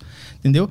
Aquilo ali, o menino já cria um gosto para ir pra escola, não cria uma repulsa, né? Então, assim, ele tem TDAH, só que ele está num ambiente que é extremamente favorável para ele e rico de estímulos positivos. O que é, o estímulo positivo? Tu vai aprender o TDA, o TDA, tu vai aprender o beabá, mas de uma forma lúdica, que vai te ajudar, que vai te incentivar. Então aquilo ali ele curte muito mais, ele acha muito mais legal, entendeu? Então ele está fazendo aquilo ali, ele está focado naquilo ali. Em casa também, os pais, ao invés de só fazer o que manda a criança fazer e esquecer, largar para lá, achar que ela vai ter autonomia, porque pessoas com TDAH não têm autonomia. E não é no sentido de não ter, é no sentido de não é confiável. Tá? Você não pode confiar que ele tem autonomia. Até o adulto, ele tem dificuldade de ter essa autonomia. Por isso que o adulto faz o quê? Ele se regula. Ele coloca alarmes ali, coloca estímulos, né? Mas o que eu estou dizendo é o seguinte: uh, a pessoa que nasce com TDAH, mas ela tem uma ambiência muito favorável ao longo da sua vida, da sua adolescência, num cenário extremamente ideal, extremamente perfeito, que é quase que utópico, porque inevitavelmente você vai ter algum tipo de problema na escola, em algum nível, ou na escola, questões sociais também, que eu vou falar daqui a pouco. É, é, a manifestação dos sintomas do TDAH, ela também depende bastante do, do ambiente, porque como a gente está conversando aqui, quanto mais interessante o ambiente, quanto mais modulado para ajudar o TDAH no seu modo de aprender, menos os sintomas vão prejudicar a pessoa. Uhum. Por quê? Se eu estou o tempo inteiro sendo abastecido de coisas prazerosas, se aquele estudo não é algo traumático para mim, se eu já consigo fazer do jeito que, que tem que ser feito, eu consigo progredir, eu tiro 8, 9, 10 ali tranquilo, né? porque tem esse suporte necessário, então você praticamente. Às vezes a criança nem é diagnosticada, porque o TDAH não aparece tanto. Por que, que vem um diagnóstico geralmente aos 6, 7 anos de idade? Sendo que a criança já nasceu com TDAH desde antes. Porque antes era uma criança só um pouco mais agitada que a média. Porque quando você está brincando, todo, toda criança que brinca, ela brinca, pula, grita, tropeça, quebra o dente, enfim, coisa de criança. Quando você vai para a escola, a criança com TDAH é aquela última a abrir o livro é aquela que vira para trás para fazer piada, para fazer todo mundo rir, para querer chamar atenção. Ela é a última a mudar da matéria, ó, terminou a, a, a, é a mesma tia, né? Terminou português, começou estudos sociais, vamos trocar de livro. Ela é a última a trocar. Entendeu? Uhum. Então, começam os problemas ali. Os pais são chamados, ó, tá tendo problema, tal, vamos ver o que está acontecendo, levam no especialista, no, no, caso ideal, né? Porque geralmente as escolas às vezes nem, nem fazem essa parte. Então, o que eu quero dizer é que a questão da ativação do gene é, não, não é assim. A pessoa que tem TDAH, ela vai desenvolver, ela já tem um TDAH. Só que se ela tiver um ambiente favorável, os sintomas vão ser bem leves. Se ela tiver um ambiente desfavorável, inclusive um, um ambiente conflituoso, ele inclusive tem um, um, um, estudo recente sobre isso, que fala a respeito de um determinado gene ligado com TDAH e ambiência. Ele faz um, cruzado, TDAH, ambiência e um determinado tipo de gene. Eu até fiz uma postagem recentemente no Instagram citando esse estudo. Uhum. Eu virou um, um, vídeo do Rios que eu cito esse estudo lá no, na descrição, tá? E esse estudo ele fala, por exemplo, ambientes que sejam conflituosos, onde a criança se sinta parte do problema, onde a criança ouve os pais gritando, o pai vira para mim e fala assim, é porque você não está dando educação para esse menino, sei lá, que você não tá indo na escola ver. Ah, mas a culpa é tua também, porque tu também trabalha o dia inteiro, não tá dando atenção para ele, vamos supor, entendeu? Uhum. Quando ele se sente parte do problema, que ele se sente culpado por não conseguir fazer, por não conseguir entregar aquilo que ele acredita que os pais querem dele, isso é um raciocínio de uma criancinha de 7 anos, tá? Aquilo ali aumenta muito os sintomas do TDAH, aumenta muito a ansiedade, os sintomas secundários, digamos. Ansiedade, a questão da, da impulsividade. E o menino pode se tornar agressivo, de repente. Pode desenvolver até um, uma comorbidade comum, que é o, o TOD, né? Transtorno, de obsess... Transtorno positivo desafiador, né? Que é um transtorno que está ligado à figura de autoridade, a, a, ser desafiador, a ter dificuldade em lidar com com, com, com autoridade, né? Com, com uma figura de autoridade, um pai, uma professora, etc., né? um irmão mais velho, o que quer que seja. Uhum. Então isso tem que ser conduzido também através da, da psicoterapia, né? através da aplicação do TCC e tudo que é a terapia cognitivo-comportamental, que ela é uma das mais indicadas para lidar com TDAH, apesar de não ser a única, é a mais indicada. Então, é, então assim, a, a criança com TDAH, ela reage muito à questão do ambiente. Qualquer pessoa reage, mas com TDAH é muito interessante que, uma vez detectado logo cedo, apareceram os primeiros problemas ali na escola, detectado logo cedo, é interessante que o pai já faça uma condução diferente, já realmente estude a fundo o TDAH e aprenda como lidar com ela, porque hum. se você conseguir mudar o ambiente, a ambiência dessa criança o mais breve possível, você tem um impacto proporcionalmente menor na vida dessa pessoa. Esse é o caso da pessoa que nasceu com o, com o gene, né? Com o gene. Tem, tinha outra que tu ia falar que é a pessoa que, que ah, não tem. É, algumas pessoas desenvolvem o TDAH é. por outros motivos, né? Ah, por exemplo, quando ele é de nascimento, alguns fatores podem causar o TDAH, tá? Isso aí tá no livro DSM-5 e tudo, que é, por exemplo, o, carto, o parto prematuro ou a mãe que bebeu durante a gravidez ou fumou durante a gravidez. Isso aumenta e, estatisticamente a probabilidade daquela criança nascer com TDAH. Hum. Só que aí é aquela coisa, não existe um teste genético do TDAH. Então não tem Não, mas você. É por quê? É porque sua mãe fumou ou porque você herdou de alguém? Tá entendendo? Sim. É, não tem, não, tem não é um exame, origem, é, não tem como, é um estatístico que você descobre essa estatística através do estudo científico. É igual falar assim: você não precisa fazer um exame de imagem uma ressonância, não sei o quê, medir a sua dopamina ali no, no córtex pré-frontal, seu nível, para saber se você tem ou não. Não é assim que funciona. O, o, o, diagnóstico é predominantemente clínico, uhum. mas uh, através dos estudos ao longo das décadas, chegou-se a essas conclusões que a gente sabe hoje a origem do TDAH, por exemplo. Outra questão também que é muito rara, mas acontece, eu conheci um caso desse também, há uns três anos atrás, é quando você tem uma lesão nesse uhum. córtex pré-frontal. Então, é, eu conheci uma vez um jovem tinha uns 23 anos na época, deve estar com 26, né? Tem três anos isso. É, e ele virou para mim, eu fui fazer uma palestra, ele virou no final, pô, Yuri, vamos conversar e tal. É, conheço você das redes.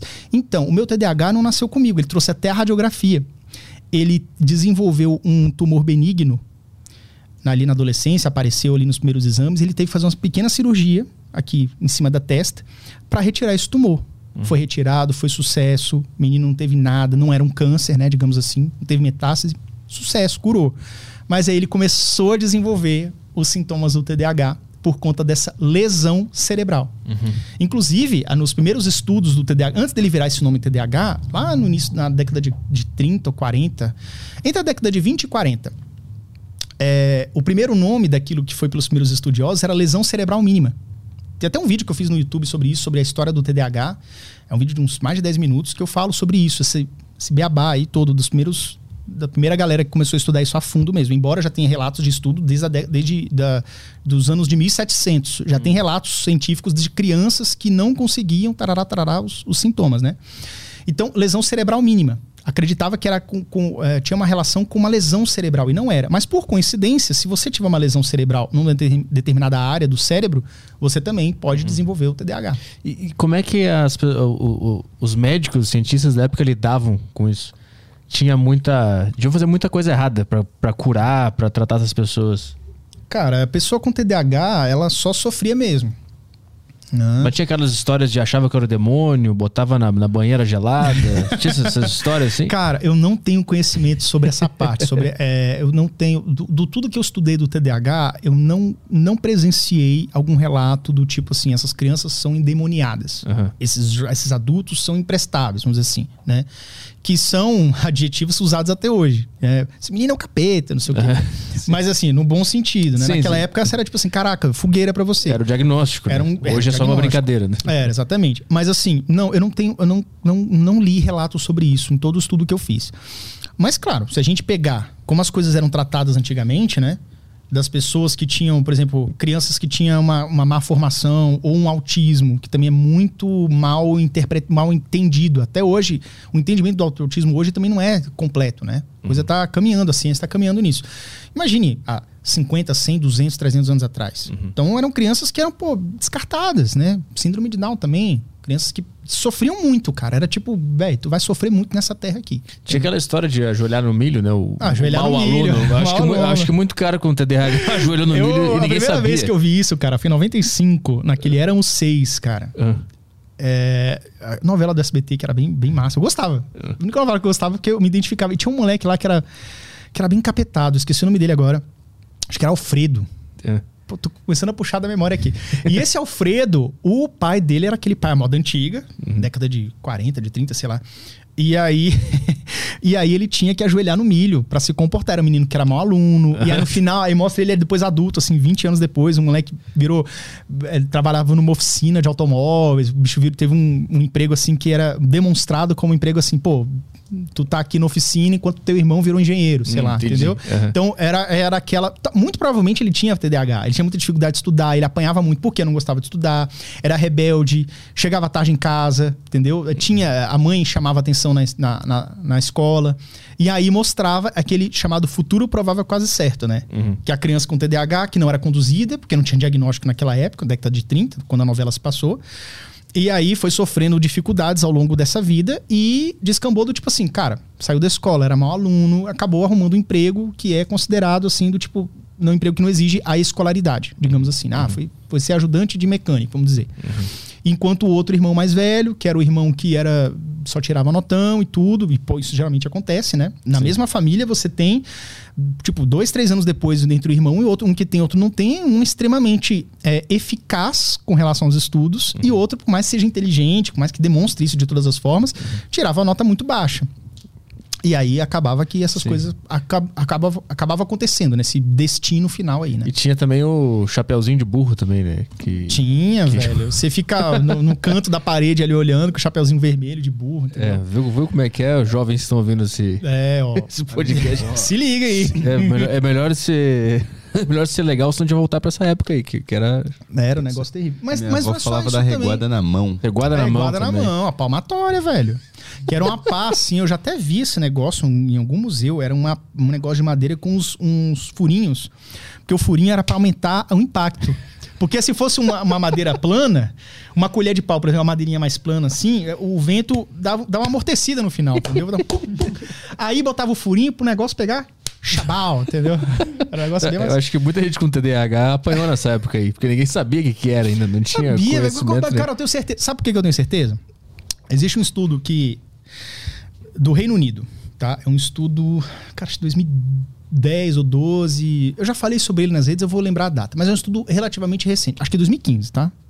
Mais recente ainda. Eles pegaram a população carcerária do Reino Unido. Atenção a esse estudo aí.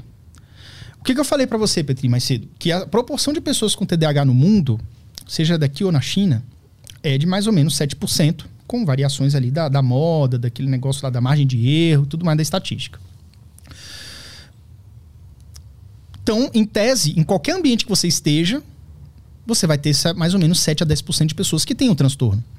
Nessa, fizeram um estudo nessa população carcerária lá do Reino Unido e descobriram que aproximadamente, acho que era 25 a 35% dos detentos tinham traços de TDAH, traços nítidos. Essa foi a conclusão do estudo. Não deu tipo assim, cara, diagnosticamos 30%. Não. Traços de TDAH. Aí eu não sei se a metodologia, se era difícil lidar com o, o presidiário, se o cara era arredio, não sei. Mas do- dentro do estudo eles falaram assim, cara, é isso aqui, 25% pelo menos tem traços de TDAH. O que me leva a crer isso? É, nós sabemos que pessoas com TDAH, crianças com TDAH, elas têm um índice de reprovação três vezes maior do que o neurotípico. E, gente, três vezes maior não é 30% a mais, não. É três vezes mais. É tipo 300, 200, 300%. Entendeu? É, índice de evasão escolar, quatro vezes maior. Depressão na infância e na adolescência também, muito maior. Hum. Até autoextermínio, cara, é muito maior também nessas pessoas já indo para a idade mais adulta, né? E por quê? Porque é uma pessoa que passa por tantos tropeços, ela que é mais apanha em casa, ela que fica ajoelhada no milho. Se sente inútil. Se né? sente inútil, um burro, inútil, incompetente. O pai. Ela é preterida dentro da mesma família. Por ser uma criança meio estabanada demais, na festa do priminho, ela às vezes não é chamada. Não convidam aquele núcleo familiar que tem aquela criança, porque aquela criança vai derrubar o cristaleiro do. da- de- vai derrubar a caixa de som. Entendeu? Então não chama a criança. Em vez de criar uma condução, de fazer uma, uma parada ali pedagógica para que aquela criança não cause confusão onde ela esteja. Tem como você evitar isso, entendeu? Só que a pessoa tem que ter um conhecimento para fazer isso. Então, o que, que acontece? O que, que acontece com aquela criança que ela não segue o fluxo natural da vida? Ou ela consegue um emprego que não exige essa escolaridade, porque ela não conseguiu se formar. Talvez, como diz mostrou a novela, eh, foi trabalhar na oficina mecânica, enquanto o outro virou um bambambam de uma empresa, um engenheiro. Entendeu? Essa- teve essa diferença aí que estava ligada à questão escolar, não é de inteligência. Até porque, se o cara for safo, ele cria a oficina dele, faz uma oficina de preparação e ganha mais que engenheiro, que irmão engenheiro, tá entendendo? Porque o cara é viciado, o cara foi pra oficina, o cara é viciado em carro, o cara começou a estudar aquilo pra caralho, aprendeu preparação, aprendeu fuçar e, pum, oficina de preparação que só mexe com Ferrari. Porra, olha a grana que isso dá, entendeu? Se o cara for safo, ele faz. Mas o- o- isso é a recessão, cara. A grande maioria das pessoas vão ter um destino mais triste, vamos dizer assim, mais, menos, de menos, menos vitorioso. Então o que acontece? Quando você não segue esse fluxo natural da vida, você cai na marginalização. E tem outra coisa também, o TDAH ele é naturalmente imaturo. Tem essa questão da maturação cerebral também, que é outro traço que é bem presente no TDAH congênito, né? A, a, a, a maturação do cérebro da pessoa com TDAH ela vai acontecer entre os 25 e 30 anos de idade, às vezes até um pouco mais. Ela acontece em determinado momento, mas ela demora mais. Então, isso é muito presente na infância e adolescência. Então, um adolescente de 15 anos, ele tem mentalidade de 12, de 13. Isso, é, isso é visto, isso é estatístico. Está nos manuais aí do TDAH, nos livros, entendeu? Então, o que acontece? É um menino que já é preterido. Ele já é, é- já é imaturo. Tá repetindo de ano ali. Tá, fugiu da escola, sei lá, não quer mais ir pra escola. Tá na adolescência. Tá sofrendo as consequências do TDAH. E aí ele acaba se envolvendo com más companhias, que isso é estatisticamente maior também. Tem mais presença em quem na- nas crianças e adolescentes que têm TDAH. E o somatório disso tudo, dessa bola de neve que acontece, às vezes se envolve com má companhia, vai mexer com tráfico de droga, vamos dizer assim, e descamba, comete crimes, problemas com a justiça e acaba indo para prisão, pagar pelo seu crime na sociedade. Então, essa é uma estatística mais. é, é, é, é, que tem mais é, probabilidade de acontecer com TDAH. Então, esse estudo mostra muito bem isso. Eu tenho certeza absoluta que se fizer esse estudo aqui no Brasil, vai dar um número semelhante também. Pegar a população, população carcerária do Brasil, ele dá uns 30% com TDAH, que é muito maior do que o, o- o índice, ah, é, o índice mundial, né, do TDAH, da prevalência mundial. Aí o que eu faço uma pergunta para você também é o seguinte, Petri, um raciocínio seguindo essa linha aqui que você já entendeu o que que eu quis dizer. Às vezes a gente quer criar uma política inclusiva para essas pessoas com TDAH. Leis, né? Teve uma lei que foi aprovada agora ano passado, né? Que demorou anos e anos aí tramitando mais de, mais de uma década, né? Várias pessoas envolvidas e tudo. E aí virou lei, finalmente, ano passado. Que é uma lei que ela dá apoio à criança com TDAH, ao jovem com TDAH também, né? Criança ou adolescente, para celeridade no diagnóstico, prioridade na hora de você dar uma intervenção, uma, uma inclusão dentro da sala de aula, né? Capacita os professores também, está descrito na lei. Os professores têm que ter uma reciclagem para entender lidar com TDAH e dislexia, uma lei para TDAH e dislexia.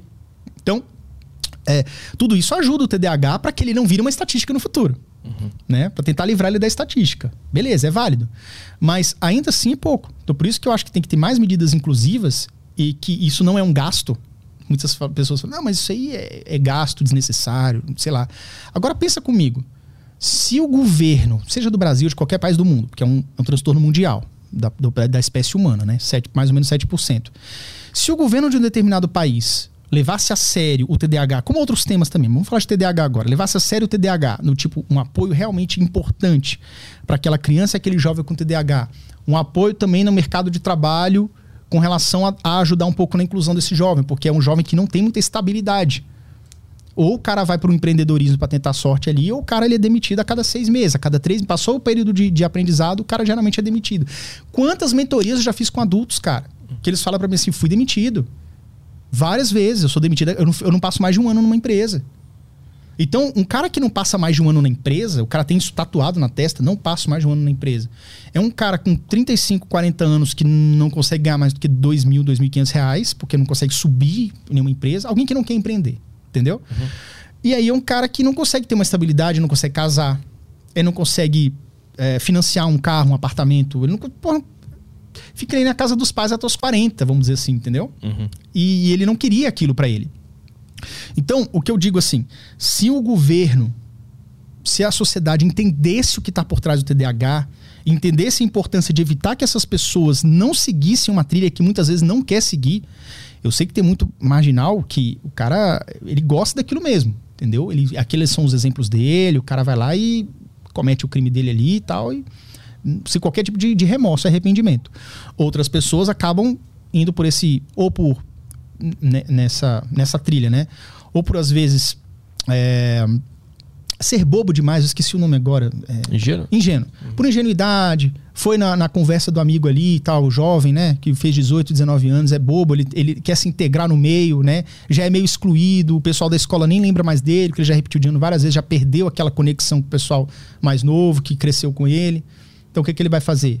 Ele vai ali, acaba se envolvendo com umas companhias, ele quer se integrar naquele grupo, e aí, como o cara novato, como o cara meio bobo, não, então você vai lá e faz aquele assalto, ele entrega aquele, aquela encomenda ali. Aí o cara vai, pum, polícia pega o cara e leva pra cadeia, porque foi pego em flagrante, vamos dizer. Então você entende que as, as, a vida, se a gente não cuida agora dessas pessoas que têm TDAH, se a gente não, não traz essa seriedade pro tema, a, a chance dele ir descambando para essa questão é muito, muito mais elevada. E uhum. a sociedade perde com isso. Uhum. Porque quanto que a gente gasta, vamos supor, se 30% da população carcerária é uma suposição, tá, gente? Para acompanhar o raciocínio. 30%, digamos que tenha realmente TDAH, que é maior do que a média mundial.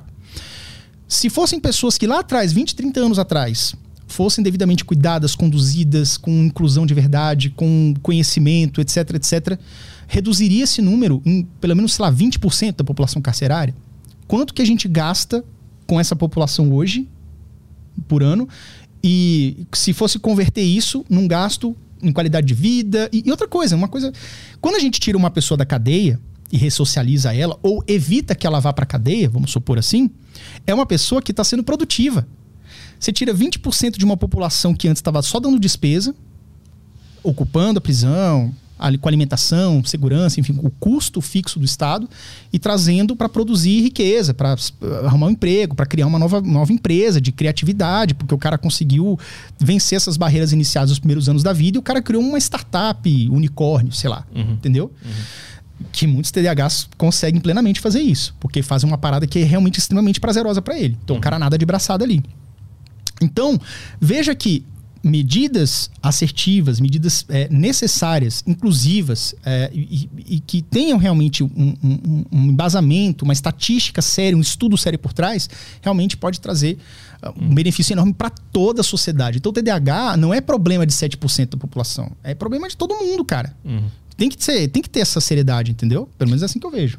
Como é que eu, que sou, sou adulto já, eh, na minha infância não tive esse diagnóstico, imagino que as pessoas que são adultas hoje também não, não tinham essa atenção a esse tipo de, de transtorno, né? É, como é que a gente pode desconfiar de que a gente possa ter isso aí? Quais são os, os traços que eu tenho que observar em mim para ver se eu tenho isso ou não? Uhum. É, uns traços que são bastante comuns no TDAH adulto Bom, geralmente a pessoa percebe que tem algo errado com ela com relação à própria performance dela com as suas atividades. Então, é alguém que tem muita dificuldade no estudo, já se arrastou ali a vida inteira na escola, embora 20% das pessoas com TDAH não tem problema escolar, ela consegue se engajar, é tipo, Uh, não é tão terrível assim abrir o caderno e fazer as coisas, então ela consegue ter um, um nível de motivação um pouco maior, uma, vamos dizer assim, uma produção de dopamina um pouco maior, então ela consegue evoluir nesse sentido, e consegue ir caminhando nesse sentido, tá?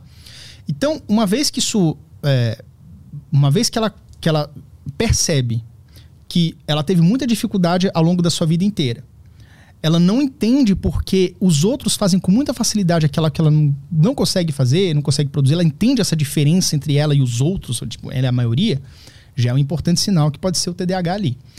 Com relação a também a impulsividade, problemas no relacionamento, impulsividade não apenas no fazer, mas no fazer e no falar. Você fala as coisas às vezes sem pensar. Você já criou, às vezes, um bloqueio. Estou falando o adulto de 30 que nunca foi diagnosticado. O cara já cometeu tanta gafe em situações sociais que o cara cria quase uma fobia social. O cara se treme na base na hora que vai conhecer uma pessoa nova. Um colega novo, uma menina nova, assim, pô, chega aqui. Às vezes o cara tem, tem dificuldade de se aproximar de uma, de uma garota, né? Um exemplo assim, porque ele acha que a pessoa já vai rir da cara dela, já vai. O cara nem conhece, mas a, menina nem conhece o cara, mas já vai dispensar o cara de primeira, né? Assim. Então, consequências nesse sentido. Dificuldade com a sua performance, dificuldade na sua atenção é, sustentada, no seu foco, na sua execução de tarefas cadenciadas, né? É um procrastinador crônico do tipo assim, cara, nada me faz ter a performance que eu vejo que o meu colega consegue fazer com muita mais facilidade, entendeu? O cara se sente muito patinho feio na parada. Então ele percebe que pode acontecer alguma coisa nesse sentido, pode ter uhum. alguma coisa nesse sentido. E aí é importante que ele vá no profissional, faça anamnese, Anamnese seria uma leitura, né, um questionário, uma leitura, uma, uma longa conversa com o médico acerca das coisas que ele viveu até então, até aquele momento. Tem muitas pessoas, muitos adultos que não têm memórias da infância. Tá? A minha irmã mais nova, inclusive, é uma pessoa assim. Ela não lembra. Ela, segundo ela, ela não lembra nada abaixo dos 11 anos. Ou flashes, assim. Eu tenho memórias vivas dos 3 anos para frente. 3, 4 anos. Inclusive, eu conto muita história dessa minha primeira infância no livro. Porque tem muito, tinha muita coisa acontecendo já nessa época, tá? Uhum. Mas. Uh, então, é, você tem que perceber que existe um rol de situações comuns acontecendo com você, comuns a quem tem TDAH. Então, dificuldade também na socialização, impulsividade, memorização, aprendizado arrastado, procrastinação crônica. Uhum.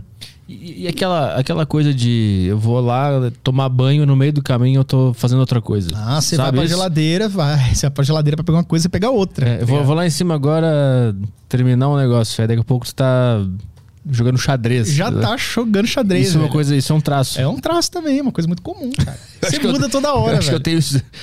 Oh, fica de olho. Mas sabe o que, que eu, eu acho? Eu achei que era só um vagabundo, filho da puta, mas não, não, eu sou. Você pode ser isso também, mas também pode ter. mas o que eu tô falando, Petri, é o seguinte: uh, às vezes você encontrando essa parada da, da, da comédia, do, do, do, do show. Cara, por exemplo, eu adorava isso, eu adorava palco quando era pequeno. Então, eu tinha desenvoltura para isso, cara. Quando eu tinha 4 anos de idade, eu estudava numa creche chamada Parque Encantado. Ela existe até hoje lá em Brasília. Uh, e tem as, tem as mesmas tias até hoje. Pelo menos uma eu sei que tá lá até hoje, tá? É, e aí eu, eu era escalado para fazer, 4 anos de idade, eu era escalado para fazer os papéis principais porque eu tinha uma habilidade. Como é que funcionava? Por exemplo, no final do ano tinha o, o, o boneco de neve. Né? Aí fala, fazer uma pecinha teatral que tinha um bonequinho de neve e tal, não sei o quê, e tinha uma fala. E na época, a dona da, daquela creche, que ela faleceu há poucos anos atrás, ela gravava numa fita cassete, ela pegava um livrinho e gravava a fala dela do, da fita cassete. Ah, o menino Jesus, aí aconteceu, não sei o que, aquela história infantil, né? Pá, pá, pá. E do nada, eu comecei a narrar em tempo real aquela parada. Então, eu fui escalado para ser o personagem. Enquanto ela falava, na, dava o play na fita cassete com a voz dela ali, né? Que ela tinha lido no livrinho. Eu, sei lá, cara, em tempo real eu ia ouvindo e falando, gesticulando, falando assim, ah, e o menino veio, e aconteceu tal coisa, eu gesticulava, eu falava com a boca e tudo, eu tinha essa desenvoltura. E eu gostava muito disso. Então, durante esse tempo que eu fiquei lá, eu fiquei três anos lá, quando tinha essas pecinhas teatrais e tudo, geralmente eu era escalado para ser esse papel principal de destaque, porque eu ia conseguir levar isso adiante, entendeu? Uhum. Na escola também, eu gostava de, de, de, contar piada e tudo. Cara, vou contar um negócio aqui. Uhum. Que eu vivia indo pra coordenação. Na terceira série. Vivia, vivia. Mesma coisa. Cara, na terceira série, velho. E, e, tinha uma, uma coordenadora que chamava Érica. Pô, será que ela sabe que eu existo, cara? Érica, um abraço pra você. um beijo pra você. um beijo aí pra você. É, assim, ela deve saber, deve lembrar de mim. Porque, cara, aí eu vivia indo pra coordenação. E ela era brava toda vez que chegava na coordenação, toda coordenadora ela tem que ser brava, ela tem que ser, era tipo uma professora maligna, assim, porque uhum. ela tava lá pra, pá, porra, para de fazer isso, tá lá. E teve uma vez que eu cheguei e a professora foi me conduzindo. aí ela falou assim, aí eu cheguei na sala, né, a professora atrás de mim, me levando, me segurando no ombro, e a Érica ali na frente, né. Outra vez, Yuri, não é possível.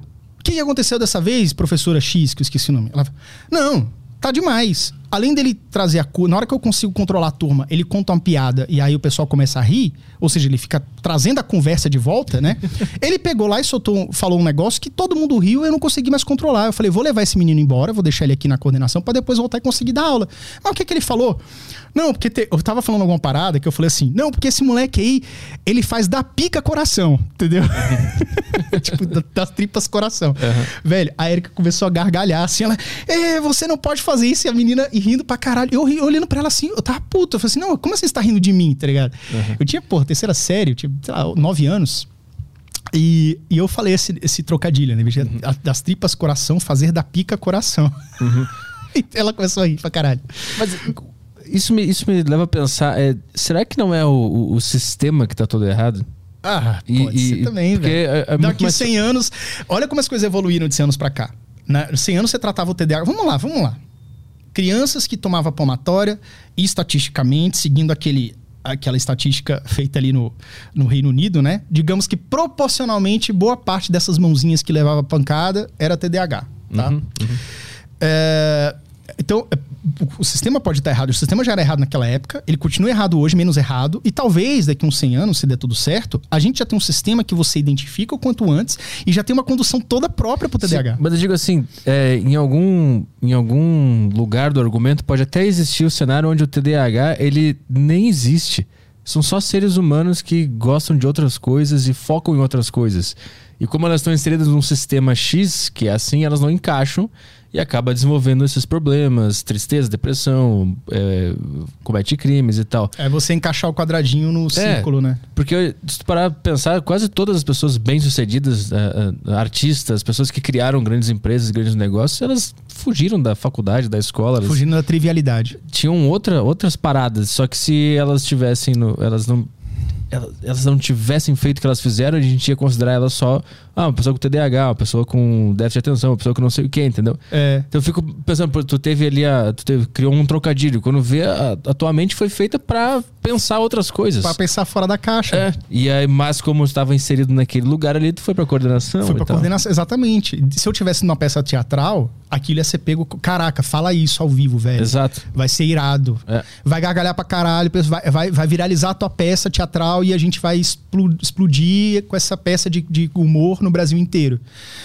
Pensa, com certeza, com certeza. Então, o que a gente pode dizer é que, assim, na atual sociedade, o que ela exige de nós, desde pequenininho, sala de aula, professor na frente, ah, cabeçalho, vamos começar a estudar. Não é feito, isso não é para todo mundo. Isso não é para todo mundo. Então, vamos imaginar, sei lá, vamos voltar 30 mil anos atrás, né? Você tinha. Ah, e tem uma coisa também. Às vezes, a pessoa com TDAH, ela era uma exímia caçadora porque ela também, também ela só era boa naquilo, digamos assim, entendeu? Então, ela aprendia a técnica de caçar com seu ancestral, seu pai. O filho uhum. aprendeu a caçar com o pai. O filho tem TDAH, o pai não. Mas aí ele ele pode assim, se ele gostar, tá? Se ele gostar daquele processo de caçar, de fazer ficar em silêncio, esperar a presa chegar, dar emboscada, jogar lança, sei lá. E aí ele cria uma técnica. Não, pai, vamos fazer o seguinte, ó. Eu, se eu pegar uma parada aqui, eu consigo fazer um estilingue, sei lá, um, a criação, invenção do estilingue. Ó, isso aqui mata na hora. Isso aqui é muito mais forte do que a meramente a lança, vamos supor. É, aí já é uma evolução que veio do momento de criatividade de devaneio de uma pessoa que tem TDAH, entendeu? Pode vir uma evolução que veio do momento X, entendeu? Que precisou de estar num campo de criatividade, numa ambiência de, criatividade, onde a criatividade ela é muito ela tem, tem um valor muito importante. Sim. Como, por exemplo, fazer um trocadilho de trocar, fazer das tripas coração para fazer da pica coração numa peça de teatro poderia ser sucesso, um momento top. É, então, na escola não. Mas... Na escola não. Então o que eu tô dizendo é o seguinte, cara. Uh, ainda assim, o TDAH pode causar prejuízos, porque uma pessoa que é só caçadora, porque ela desenvolve ali sua. Ela se aprofundou muito naquele tema, às vezes ela pode ter uma guerra que ela tem que parar a caça, parar tudo para vestir uma armadura, aprender técnicas de luta, de guerra, porque a outra tribo tá chegando. E aí esse menino não quer fazer isso. Hum. Então, em vez de ele estar tá treinando no, no, quartel, lá no, no grupo de, de, de, defesa, ele tá jogando, ele tá fazendo outras coisas, ele tá, sei lá, nadando no rio, em vez de estar tá ali. Entendeu? Uhum. De certa forma, o TDAH, um, ele tem uma tendência a trazer algum nível de prejuízo na sua estrutura social onde você está inserida. Hoje isso é muito mais presente, porque hoje você é obrigado a estudar desde pequeno, você é obrigado a sentar numa carteira, que nunca mudou esse, esse modelo. Sim. É, porra, é, tipo, a gente tá andando de, de, de, de, cavalo até hoje. É, tipo isso. É, um é, por que, que não faz, né? é, por que, que não faz uma roda, por exemplo? Toda aula ela vai ser em roda, não vai ser numa carteira sentada. E cada um participa numa parada. Na hora de aprender o beabá, o Joãozinho pergunta pra Mariazinha que faz um, um manda, passa a bola pro, pro Pedrinho. Tipo, uma parada lúdica. Por que, que não muda esse modelo? Tudo entendeu? evoluiu, menos a estrutura menos da classe, né? É. Então, assim, sem estender muito esse ponto, mas é um ponto extremamente interessante, eu acredito que sim. Eu acredito que se tivéssemos um ambiente onde o TDAH ele pudesse mostrar suas aptidões desde o começo e que o mundo, a sociedade entendesse que, cara, ele não vai pra guerra. Porque não tem saco para isso, velho. Ele não, ele, não, ele não entende isso. Ele vai demorar muito para aprender essa técnica de luta aqui. Deixa ele só caçar mesmo. Porque o cara, pelo menos, o cara, ele é foda no arco e flecha, ele criou o instiling, ele trouxe mais caça de qualidade, ele consegue derrubar o, o bisão maior ali e tal, porque o cara tem as manhas. Uhum. Deixa só mexendo nisso, entendeu?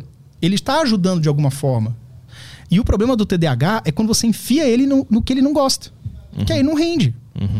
Então, por exemplo, se, digamos que você tenha TDAH, a vida foi conduzindo a tua trilha o teu, teu aprendizado, as tuas, as tuas oportunidades, circunstâncias, enfim, criação dos teus pais, whatever que seja, foi conduzindo de forma que o TDAH, digamos que você tenha, não causou tanto impacto assim. Mas se você puxar ali da memória, teve algumas coisas na fase escolar, tu teve algumas coisas com relacionamento, tu ah, teve algumas demais, coisas com, com impulsividade, entendeu? Uhum. E geralmente pessoas que são mais assim elétricas, assim, eh, tem uma, um pezinho que pode ter, sim, ter uma probabilidade maior de realmente uhum. ter o TDAH, entendeu? Do tipo hiperativo. É, né? eu, eu, lembro que na, na escola, a escola era um, eu era muito, muito mal na escola. Eu ia muito mal em todas as matérias a ponto de ter que esconder prova da, em casa. Eu jogava em cima do armário, porque eu ia, eu ia muito mal. Aí minha mãe perguntava: teve prova semana? Não, não teve nada. Não teve... Pô, mas já tô em dezembro? Quando é que vai começar as provas? não teve nada. Não, mas só ano que vem. É, reprovei também. Era bem agitado também de, de, é. de, fazer montinho, chutar com lixo, esse tipo de coisa. Eu tive toda, todas as coisas aí. É, tudo, cara. tudo. E aí eu lembro velho. que no final do ano, quando o bicho pegava, aí tinha o provão e, final. Aí eu passava o dia inteiro na biblioteca estudando pra caralho e tirava dessa prova. Eu, uma vez eu fiz isso, eu peguei provão em todas as matérias. Sabe aquele provão no final, final de ano? É, que caía a matéria do ano todo. Tudo, é tipo, tu, tu reprovou em todas as recuperações do ano. Agora vamos fazer a última pra ver se tu vai passar ou não. Tu, nessa época do provão, assim, quando você. Você tinha a, a ajuda de professor particular, alguma coisa nesse sentido? Não, eu. O, o, meu tio era professor de matemática, eu tentei fazer algumas coisas com ele, mas não funcionava muito. Era é quando. Eu lembro que eu ia sozinho pra biblioteca. Hum. E eu estudava o dia inteiro. Eu lembro que geografia e história eu passei um, um dia inteiro, assim, num fim de semana. Estudando. Geografia eu sempre fui muito bom. Geografia e história, adorar. Olha, geografia e história. No terceirão eu falei pra minha mãe. Eu já falava isso com a minha mãe há muitos anos. Só que minha mãe nunca dava moral. Falei, ah, não vou fazer isso não. Minha mãe não precisa comprar livro. Não, mas eu vou material escolar. Não, não precisa comprar livro. Aí no último ano, do, do, no terceirão, ela realmente não comprou o livro de história. E eu realmente passei. Né? Eu passei com sete, oito, sem estudar nada eu, cara, eu era tão fascinado com história, como as coisas aconteciam, como eram os, os povos antigos, como era, sei lá, a Idade Média e tudo, que entrava por osmose, cara. A, a aula começava, eu não sentia quando a aula acabava. Aquilo ali me dava aquele, aquele gás, aquele tesão. Eu tinha uhum. muita facilidade. Pra mim era educação física. É. Esse aí eu já fugia, cara. Educação física era um saco, eu não gostava. Era a única que eu saía correndo pra participar. É, mas... mas eu lembro no final do ano era quando eu focava, eu estudava e conseguia, e conseguia passar, né? Isso já é uma coisa que foge um pouquinho do padrão. É? É. Talvez você possa ter o traço da hiperatividade, mas não necessariamente o diagnóstico do TDAH. Hum, Tem que hum. fazer com um especialista mesmo para ver, entendeu? Embora tenha, tenha probabilidade, uh, o TDAH ele só reprova mesmo que ele vai estudar ali, tem aquela matéria do ano inteiro, aí ele dá aquele piripaque do Chaves, fica assim, em estátua, e o que eu faço? Uhum. Entendeu? Pelo menos você teve esse gás do tipo assim, cara, eu vou estudar uma semana igual um louco, igual um cavalo, uhum. mas no final eu vou tirar meu 7, 8, sei lá, e vou uhum. passar. Ah, eu, eu, lembrei agora, é porque eu precisava tirar 9 na prova para passar, porque de acordo com eles, calculavam lá todas as é. médias então, então Você a... ferrou, uh, tirou um, um, um, agora nem tirar 9. Exatamente, eu tirei, consegui tirar 10 na que eu precisava tirar 9. Foi um puta sufoco. Eu, olha, eu, eu tirava essas notas, mas sabe fazendo o quê? Com o professor particular. O professor particular sempre foi muito presente na minha vida, mas muito mesmo. Pra você ter uma ideia, Petri, é, eu tinha um professor, eu tive uns três, quatro professores que me acompanharam a vida inteira. E o último, que era o professor José Reis, cara, ele já era um senhor, provavelmente já deve ter falecido, já deve ter falecido, porque ele já era, sei lá, já tinha uns 70 anos, há 30 anos atrás, então... É, ele era bom de tudo. Ele me dava aula de português, matemática, física e química. Simplesmente. Português e era tudo que eu tinha dúvida. História e geografia não precisava. Biologia, às vezes eu tirava de letra ali. Mas teve um dia, ele me dava essas aulas e, e geralmente assim, eu ia mal numa prova, eu, eu fazia duas aulas com o professor José, eu tirava nove no dia seguinte. Fácil. Duas, duas aulinhas assim, tipo, tirei dois, fazia duas aulinhas, tirava nove. Como eu te falei que não é questão de inteligência, é questão de focar, sentar a bunda e estudar. E tem níveis também de TDAH, tá? Já vou falar, me lembra disso daqui a pouco. É, teve um dia que eu cheguei lá e levei meu livro de, de biologia, todo pimpão ali, pá, pá, pá, pá. E o professor falou, "Ô, boa noite, Yuri. Tá, boa noite tal. E aí, o que, que vamos estudar hoje? Ah, eu tirava da mochila assim, hoje eu trouxe biologia. Amanhã é prova de biologia. Ele, ah, biologia não sei. Eu, o quê? Ele não dava aula de biologia. E o, o bicho era foda em tudo. Ele dava Física, química, português, matemática. Mas biologia ele não dava aula. E agora? e a prova é amanhã às sete da manhã. Já são sete horas da noite. Aí ele, ó. Se você quiser estudar aqui, tudo bem. Detalhe, ambiência, tá?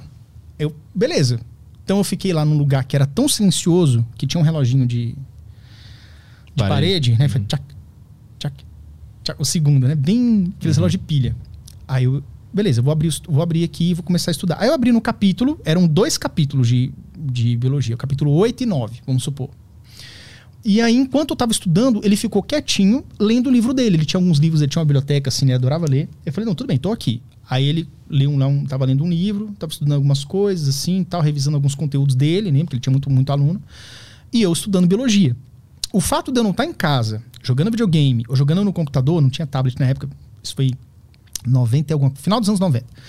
Mas tinha um computador em casa, tinha videogame, tinha TV, tinha criança gritando, minhas irmãs eram pequenas na época. Eu tava lá só estudando e ouvindo aquele tic-tac.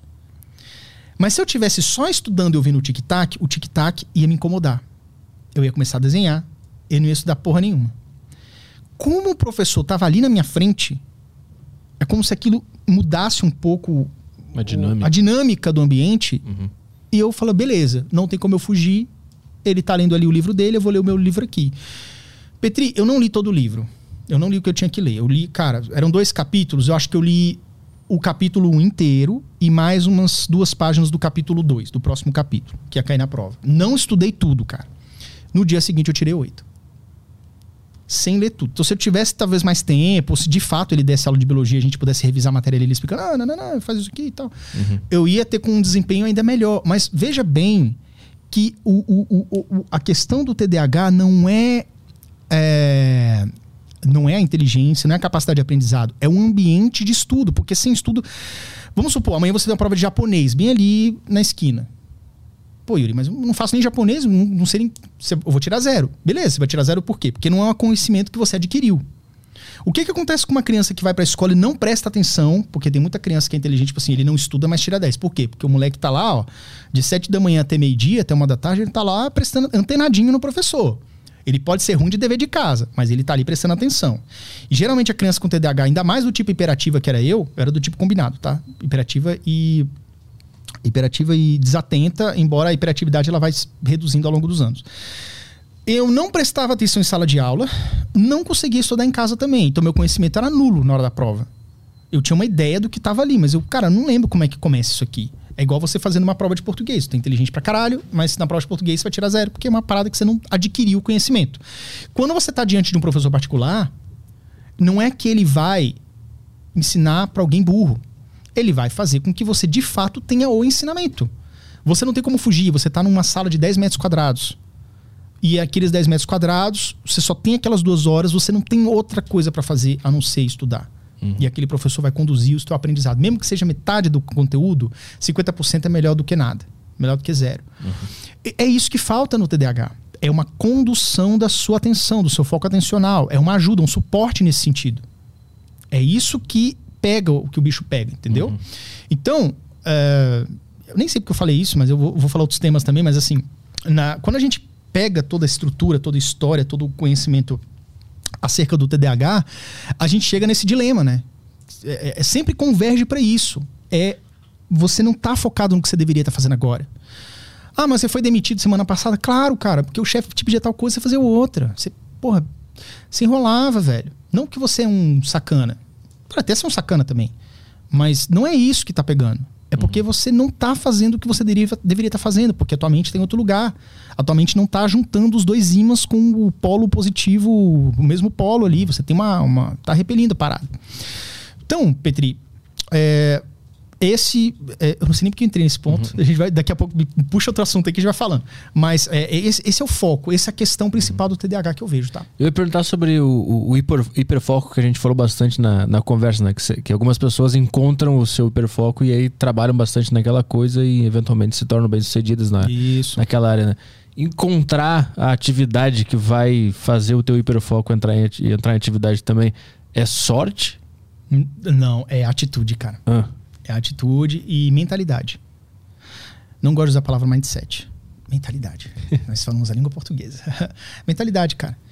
Ahn, geralmente, o que acontece. Vamos lá. Pais que estão me ouvindo. Deve ter pai de TDAH aqui também, é TDAH adulto. Então, agora para os pais. Geralmente você vê a sua criança com TDAH sentindo dificuldades e tal. Qual, qual que é geralmente a ideia do pai? Mas da mãe, tá? Mas dos pais ali em geral. É proteger a criança. É tirar ela do, da zona do, do problema e trazer mais para uma zona do conforto. Na zona de conforto, né? É proteger de alguma forma. É aquela criança que depois, quando consegue passar do ensino médio, finalmente, ah, vê se o fulaninho consegue um emprego para ela ali. É tipo, é, enfim, não coloca ela para ralar, para fazer o que tem que ser feito, tá? Então, o que acontece? É, a criança, o jovem, a pessoa com TDAH é alguém que é, vai ter mais dificuldade de encontrar aquilo que realmente aquele seu digo brilhantismo, que faz seu olho brilhar, que faz você acordar cedo feliz. Cara, eu quero fazer isso. é sua Caraca, vocação, né? a sua vocação. Brilhantismo vocação. Então, agora, ele existe. Ele existe por quê? Porque existem coisas e atividades que fazem, que elevam o seu nível de dopamina. Como, por exemplo, existem pessoas com TDAH. A grande maioria das pessoas com TDAH são pessoas que têm dificuldade com leitura. Não que não saibam ler, mas porque a leitura é morosa. Beleza? Tem pessoas que são viciadas em leitura. Que o hiperfoco dela é ler. Então o cara é um, um leitor bom pra caramba, lê um monte de romance, pode na vida adulta virar um escritor também, porque o cara consegue canalizar aquilo ali pra escrita e cria um rom- Ou então, se, não- se o cara não, não for bom de escrever, se escrever for um negócio meio moroso, o cara vai ter a sacada de ter, pô, vou arrumar um ghostwriter e escrever um best-seller, porque a as, minha, as minhas ideias são maravilhosas com relação a isso. Então, mas o que acontece? Pra você encontrar isso, você tem que ter uma mentalidade de você tem que estar sempre em movimento. Porque Sim. o TDAH, ele busca muito segurança. Porra, o meu empreguinho aqui meio bosta.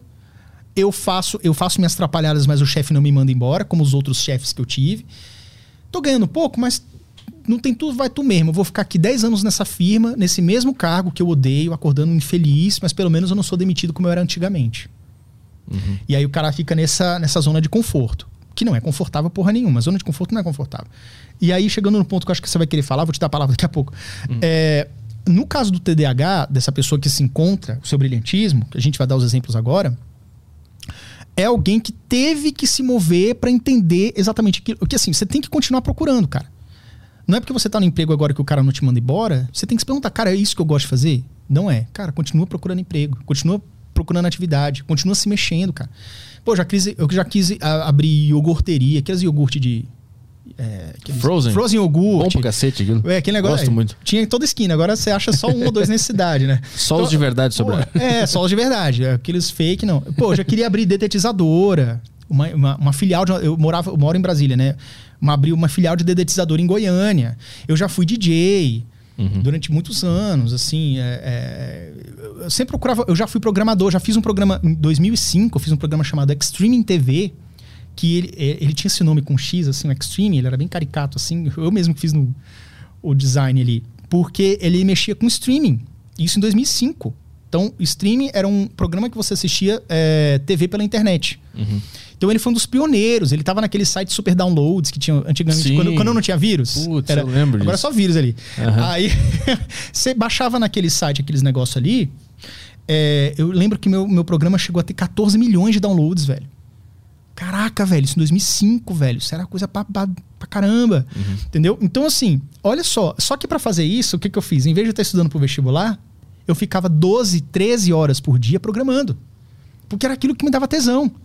Agora, se eu não tivesse à toa em casa, à toa sim, eu deveria estar estudando pro vestibular, mas não abrisse o meu. que eu aprendi a programar aos 15 anos de idade, aprendi a programar em Delphi. E aí eu aprendi a linguagem Delphi, tudo, aprendi Assembly, inclusive é, autodidata, né? Não sei profundamente, mas sei os conceitos do Assembly, inclusive boa, algumas partes desse programa eu tive que fazer algumas instruções em Assembly para alcançar o que eu precisava, porque a linguagem não alcançava. Uhum. Então, se eu não tivesse feito tudo isso, fuçando, tendo tempo livre e mexendo, mexendo, mexendo, eu não teria feito um programa de 14 milhões de downloads. Que na época não ganhei porra nenhuma, mas é, eu poderia ter monetizado isso, Sim. poderia ter feito uma sociedade com alguém, entendeu? Então, uhum. o que eu tô dizendo é que você tem que sempre que procurar. Atualmente eu faço o quê? Trabalho no Banco do Brasil, tenho TDAH descomplicado, tenho um clube TDAH em ação. Atualmente a gente está com o programa Meu TDAH encerrado, que é a mentoria para os pais, mas em breve vai abrir novamente. Escrevi um livro, escrevi um livro com uma ghostwriter, mas eu tirei minhas ideias da cabeça e consegui materializar o livro, né? Uhum. Que infelizmente não tem uma versão impressa aqui hoje, não, não consegui trazer, mas ele tá vendo aí, você pode procurar. Tem um podcast também em Brasília, podcast Tudo em Mente. Sou casado, e isso não é uma coisa, isso é um, um, ponto relevante, porque boa parte das pessoas com TDAH tem dificuldade em ter uma relação saudável, hum. tem muita dificuldade em se aceitar, entender o outro, fazer com que o outro, parceiro ou a parceira, entenda suas dificuldades também, fazer com que o outro saiba fazer uma leitura hum. mais precisa da, do companheiro que tem TDAH, entendeu? Mas como assim? Em que sentido? Ah, cara, uh, o TDAH não tratado, o adulto não tratado, ele tem muitas questões primárias e secundárias. Como assim? Primárias, TDAH. Esquecimentos, falso egoísmo. Ela é lida com uma outra pessoa como egoísta. É alguém que chega num ambiente esquece de dizer boa noite, porque tem muita gente, muita cara nova e aí o cara comete gafes sociais. E fala assim, porra, que mal educado, o cara nem falou comigo, velho. Hum. O cara tá com um turbilhão de coisa na cabeça dele. Às vezes o cara tá numa festa, conversando com uma outra pessoa, e aí o cara, ele se perde, ele se desconecta da conversa. Porque tem muito estímulo visual, tem uma pessoa passando atrás ali do, oh, tudo bom, fulano? É tipo, pô, você foi grosseiro, pede licença, ou cumprimenta a pessoa, depois você volta, mas o cara já tava que ele já foi lá e cumprimentou e não, sei lá, não despediu, não falou com a pessoa, enfim. Então, é, é, então, o que acontece? Isso é coisa do TDAH, primário. Então, o TDAH atuando ali, criando impulsividade, dificuldade em entender, memorizar e aplicar regras sociais, dificuldade em manter-se focado numa situação ou numa pessoa, numa conversa uhum. que não é interessante, o cara simplesmente se desconecta muito, o cara é incapaz de falar assim, não, cara, vou pegar uma coca. O cara sai andando, sacou? Ele nem pede licença, tá ligado? Então, é, e aí isso vai gerando o quê? Consequências sociais. Então, uhum. o cara com seus 35 anos, que não casou ainda, que, que acontece? O cara começa a se ver como um estranhão, porque ele costuma ser preterido, ele costuma ser visto como, como egoísta e vários adjetivos que não são reais. Não é bem isso que acontece. Aí o cara já tem um secundário que é tipo assim, cara, é, eu já não vou me mostrar como eu sou, eu já não vou ser tão autêntico, porque se eu for autêntico, eu vou fazer aquilo que eu já faço há muitos anos. E que é ser estrambelhado. Então eu vou evitar ir nessa festa. Eu vou evitar conhecer as pessoas. Então, de forma secundária, ele começa a se isolar também. Não é sempre, tá? Tô dando um exemplo aqui uhum. de como isso pode afetar de forma secundária. Esse é um ponto. O segundo ponto também, não memorizar datas importantes. Então, ser o homem tem TDAH, a mulher não tem, é neurotípica. E aí, pô, passou o aniversário de casamento, de, de namoro. Uhum. Tu nem falou nada, tu não viajou, entendeu? E a pessoa fica triste porque ela tava com uma expectativa de que você fizesse uma surpresa. Cara, tá dando 10 da noite porque a surpresa deve ser boa, né? Quando uhum. der meia-noite, tipo, quando tiver quase virando o dia, ele vai lembrar. O cara vai dormir. Nada, velho. O cara vai dormir. Ô, boa noite, meu amor. Beijo. E, Caralho, é isso que eu tenho. É. não, então, concluindo, é, com relação à questão de relacionamento, o não tratado, ele pode ter questões de traumas que ele carrega hum. e também do seu próprio dia a dia mesmo, do TDAH. Por exemplo, costuma ser. Eu sou muito bagunceiro e desorganizado. E aí que tá, por exemplo, no meu escritório, às vezes eu chego do trabalho cansado, cara, eu, eu fico de cueca no meu escritório e vou deixando a roupa ao longo da casa. Uhum, eu parei uhum. de fazer isso porque eu tomei muito esporro, né? e aí, o que, que eu comecei a fazer? Petri, a gente tem um local na nossa casa que tem o um cesto de roupa suja ele não é um local muito estratégico, porque não é um local que eu transito. Sabe como eu parei de bagunçar a casa? Quando eu deixei um cesto, eu comprei um cesto de roupa suja adicional e coloquei no meu escritório. Porque eu cheguei no meu escritório, já vou ligando no computador, tiro a roupa e jogo no cesto, porque tá ao alcance da mão. Cara, você tem que moldar o teu ambiente. Eu faço isso também. Velho! Então, assim, o que, que você tem que fazer? Ao invés de você arrumar confusão com a tua esposa, marido, sei lá, porque você é desorganizado, você tem algumas coisas muito muito características e tudo. Por exemplo, lavar louça, velho. Eu vou falar uma parada aqui. Eu lavei louça na minha vida 30 dias. Vou falar. Eu, quando eu morava com a minha mãe, minha mãe, a gente tinha uma pessoa que trabalhava lá, né? Ficava lá de, acho que ia três vezes na semana. Então, lavava louça, não. Eu não era muito de sujar, mas aquilo que eu não lavava, acumulava no dia seguinte, alguém lavava para mim, tá? Aí eu fui morar só, pá, tô ganhando mais, tal, aluguei um apartamento e tal. E lavei 30 dias. No começo, eu falei assim, cara, isso é muito chato, né? Vamos escutar música? Eu botava o iPod na época assim tal, escutando música, o negócio rendia um pouco mais. Mas teve um dia, cara, foi o dia do basta. No dia que eu fui procurar, eu fui beber água e eu, eu já tinha usado a última xícara. Eu tinha um jogo de seis xícaras, eu tinha oito copos, seis xícaras. eu já tinha usado os oito copos, as seis xícaras, todos os pratos. Velho, não tem mais nenhuma louça. Todas as louças do meu armário estão dentro da pia. Aí eu dei o basta. Ele não falava esse negócio, não. Naquele mesmo dia, cara, eu desci, fui na Casas Bahia, peguei uma lava-louça, paguei em 12 no cartão lá dividido e não lavei mais louça. Eu já cheguei, já testei, já tirei da embalagem, já botei, já vamos ver se esse negócio funciona mesmo. Já botei lá para funcionar e lavou com uma beleza. O que eu tô dizendo pra você é o seguinte, cara, em vez de você arrumar confusão com teu marido, com a tua esposa, cara, compra uma lava-louça, velho. Ah, mas é caro, não sei o que, cara, compra usada. Parcela em 12. É um investimento, cara, que vai te poupar muito estresse e desgaste na relação desnecessário. Então você tem que aprender a lidar consigo e com o outro ali. Uhum. Não é só isso também, não, tá? Eu também tinha uma questão, isso aí é uma comorbidade. O que é comorbidade? É quando você tem mais de um transtorno associado na pessoa. Eu tinha um transtorno, uma comorbidade que era o toque. Mas não era o toque de ficar batucando, era um toque de pensamento obsessivo, tá? Hum. E eu não sei se isso veio por causa. Eu acredito que isso foi uma consequência do TDAH também. Porque o que, que eu tinha, Petri? Durante muitos anos da minha vida, eu tinha dificuldade com relacionamentos porque eu tinha na minha cabeça uma ideia torta de que a minha parceira sempre viveu uma vida normal que eu gostaria de ter vivido e eu não vivi. Então, por exemplo, eu acreditava que ela tinha aproveitado mais a vida do que eu, que ela fez a viagem do terceirão, que ela teve os namorinhos de colégio. Eu nunca namorei no colégio. Entendeu? Pô, eu fui dar meu primeiro beijo, eu tinha 17 anos, foi quase. 17. Eu tinha 17. Meu primeiro beijo foi com 17 anos, cara. E foi tipo, e aí que tá. Foi num avião, tá ligado? tá ligado? Então, foi uma parada completamente louca, assim, também, o um ambiente. Mas o que acontece? Uh, como eu não vivi, como não aproveitei, e era culpa exclusivamente minha, porque ao invés de eu dar cara a tapa e entrar em ação, tipo assim, não, cara, você não pode ter medo, você não pode se acovardar, você tem que sair da toca. Você tem que falar com as pessoas.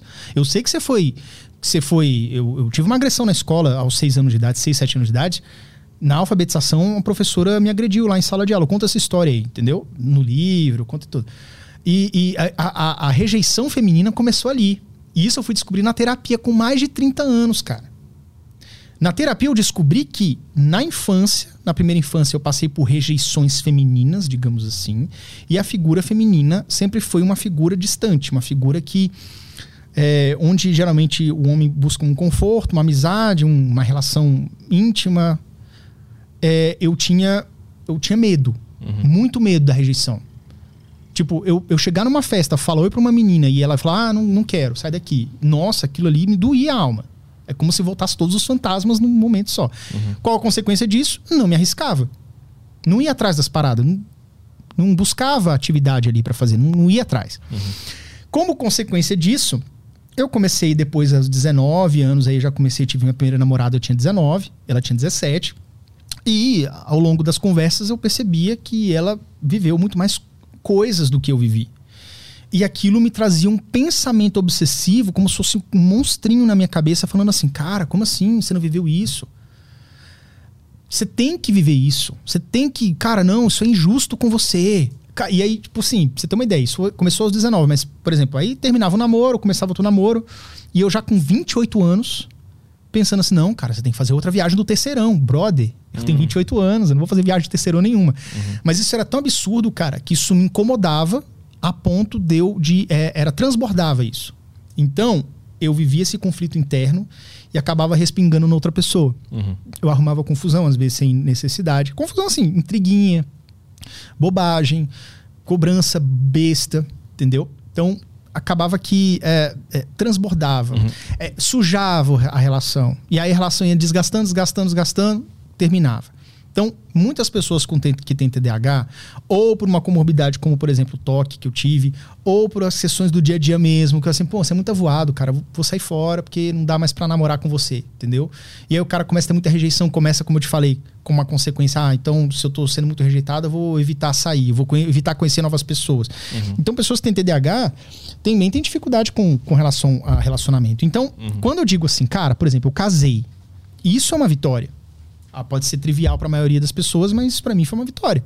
Porque chegou um momento da minha vida, e foi depois do TDAH descomplicado, que eu tive alguns namoros e tudo, aí eu tive a atual namorada que virou minha esposa. Quando eu tive minha atual namorada, eu falei assim, pô, agora eu já tô com trinta e tantos, eu já tenho conhecimento, já entendo o TDAH, já entendo das coisas, tá tudo, tá tudo correndo bem. Nada disso vai me afetar. Cara, começou a afetar. Hum. Porra, velho, mas eu, eu, já, eu já vivi as paradas, velho. Eu, já, eu, já, eu já, já me resolvi com o passado. Eu já entendi que não fiz a viagem do terceirão. Não, mas. Eu falei, velho, tem alguma coisa errada. Isso é o que o TDAH costuma não fazer. Hum. Procurei ajuda. Aí eu ia no meu psiquiatra para falar de TDAH. Do tipo assim, pô, tô dificuldade em manter o foco. Toma aqui o seu remédio, conversa um pouquinho aqui, vai para casa, volta daqui três meses. Eu falei assim, doutor, você pode me atender amanhã? Posso. Aceitei lá e falei assim, doutor, não vou falar sobre TDAH aqui. Eu preciso contar o que acontece comigo e eu não posso deixar isso tomar conta da minha vida. Tem alguma coisa errada comigo. Vamos lá, Yuri, me fala. Cara, foi uma consulta. Minha consulta com ele era de uma hora, uma hora e meia. Eu fiquei três horas e meia conversando com ele. Eu contei tudo, de todos os detalhes de tudo que acontecia para mim. E eram coisas assim, eram pensamentos, Petri, que era difícil até de falar, assim. É, o pensamento, aquilo ficava só na minha mente. Eram, eram imaginações é, irreais, de. É, era um sofrimento, era uma tortura interna, sabe? Uhum. E eu falei assim: não, doutor, eu penso isso, isso e isso. Pra você ter uma ideia, era mais ou menos assim, por exemplo, sei lá, eu tô namorando uma pessoa e. E aí eu tô começando a namorar essa pessoa, a pessoa fala assim, cara, então, eu já pulei de paraquedas, achei um barato. Eu nunca nem sei o que, que, é isso, nunca fui atrás de pular de paraquedas. Eu tô cagando para isso, nunca foi, nunca foi do meu interesse. No dia seguinte eu tô pesquisando. Hum. Não, porque agora eu tenho que pular de paraquedas. Tipo, mas você nem gosta disso, mas agora eu gosto. Uhum. Cara, é terrível. Então traz um sofrimento pra pessoa. Respinga no outro, mas é a pessoa que sofre. Então, cara, eu fui lá, troquei uma ideia com, com ele, foram três horas e meia, cara, e ele anotava tudo na mão mesmo, folha A4. O cara deu várias folhas A4. E falou assim: ó, o que você tem, tem nome, tem CID, e eu tenho quase certeza que é isso aí. Ele tava com uma dúvida ou outra. Não, vamos fazer o seguinte: você vai tomar esse medicamento aqui, o nisso não é fácil. A primeira semana você tem que segurar, você pode sentir uma ansiedade, uma insônia muito terrível. E era terrível mesmo, tá? Era uma insônia do tipo assim, velho, deu quatro da manhã, eu tô exausto e não consigo fechar o olho. Eu não vou falar qual é o medicamento, não, tá? Mas enfim, foi o meu tratamento.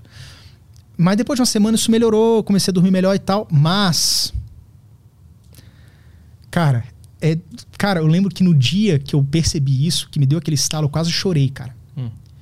Eu simplesmente. Parece que entrou uma mão divina e tirou aqueles pensamentos da minha cabeça.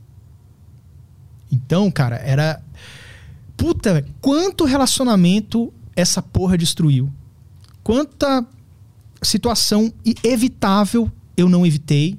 Claro que a culpa é dos dois, mas tô falando de mim, né? Do que eu pude fazer para que a relação anterior, as outras, pudessem ter dado certo. Mas, enfim, na verdade, tudo te terminou como tinha que acontecer. Hoje eu sou casado, bem casado, uma pessoa maravilhosa e tal. Mas, cara, quanto sofrimento interno que eu poderia ter evitado se eu tivesse tido essa sacada de, velho, tem alguma coisa errada comigo, vou procurar ajuda. E isso é para tudo. Isso é pro TDAH, isso é pro TOD, isso é pro TOC, transtorno de oposição desafiante, isso é mais para criança, né? Criança e adolescente. O toque, que não foi no meu caso. Ou outra coisa que você sinta, a patologia que você tem, que às vezes você nem sabe. Você só sente um sintoma. Você só sente a consequência daquilo, mas você não procura ajuda, cara. Uhum. E, cara, procurar ajuda depende de atitude. É você ligar pro médico assim: pode me atender amanhã? Posso ir lá e falar assim: eu quero falar de outra parada agora. E fazer e falar, entrar em ação. Uhum. Então, é, voltando aqui à questão toda, eu precisei passar por esse processo, precisei vencer essas dificuldades, esses fantasmas internos aí. E, e eu casei por causa disso. Então, o TDAH ele pode muito bem vencer na vida, desde que ele tenha consciência, autoconhecimento e entenda que ele tem que uhum. tomar atitudes para poder vencer. Então, por exemplo, como é que eu cheguei? Eu quase perdi minha, minha esposa. Porque eu já tava começando a infernizar o namoro ali no começo. E aí que eu falei, velho, não posso deixar isso acontecer pela oitava vez. Uhum. Aí eu fui e melhorei. Cara, aí mu- mudou da água pro vinho, tarará, tarará, noivamos, casamos e tô muito feliz, cara. De não, não tem briga, não tem discussão. Qualquer coisinha boba, assim, ah, tira isso daqui, não sei o quê. Mas Não tem nada. E, e- e eu precisou dessa atitude. Aí o TDAH também, do tipo assim, TDAH que hoje tá sendo demitido a cada três, quatro, três a seis meses, assim, não fica na empresa. Brother, procura ajuda mesmo. E continue procurando estar num lugar que você se sinta integrado. Que você se sinta é, é, é, familiarizado, útil, ambientado, vamos dizer assim, para que você tenha o seu brilhantismo e o seu talento consiga florar. Então, o TDAH, ele tem que ter muito isso na cabeça. Cara, o que não tá. Eu não posso acostumar com a pedra no sapato. Pedrinha no sapato, às vezes se acostuma. O dedo entorta, se acostuma e fica achando que aquilo tá ok. Não, não tá ok, cara. Tira essa pedra daí, velho. E para lidar com o TDAH é só medicamento ou existem níveis que eu posso resolver com hábitos, com planejamento interno, etc Sim, e tal? mas é um conjunto, tá? Hum.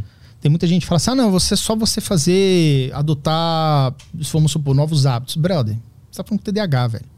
Você vai adotar novos hábitos agora, você vai esquecer deles daqui duas semanas. Você vai cagar pra eles. Você vai colocar o seu Google Agenda todo. Daqui a pouco você tá cagando pra isso. Qual que é a ideia? Você está sempre em movimento, adotando estratégias novas o tempo inteiro. O segredo do TDAH é manter-se em movimento. Sabe aquele, aquele filme com a Sandra Bullock de um ônibus que não podia andar devagar, senão explodia, velho? Anos Hum, 90. hum. Eu lembro mais ou menos. É, um, é um busão, um busão que tem um detonador. Sim, não trem? que- Não, era um busão. Era um busão. Era um busão. Acho que tem um de trem parecido. É, o deve busão ter. que era o seguinte, era a Sandra Bullock que dirigia um ônibus Uhum. que se ele abaixasse de 40 milhas por hora, explodia um detonador. Tava programado. Isso é TDAH. Então ela tinha que andar sempre acima de 40.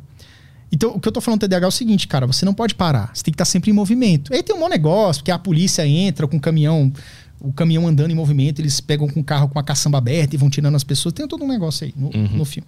Então, você tem que estar em movimento. Você não pode parar, porque se você parar, a parada explode.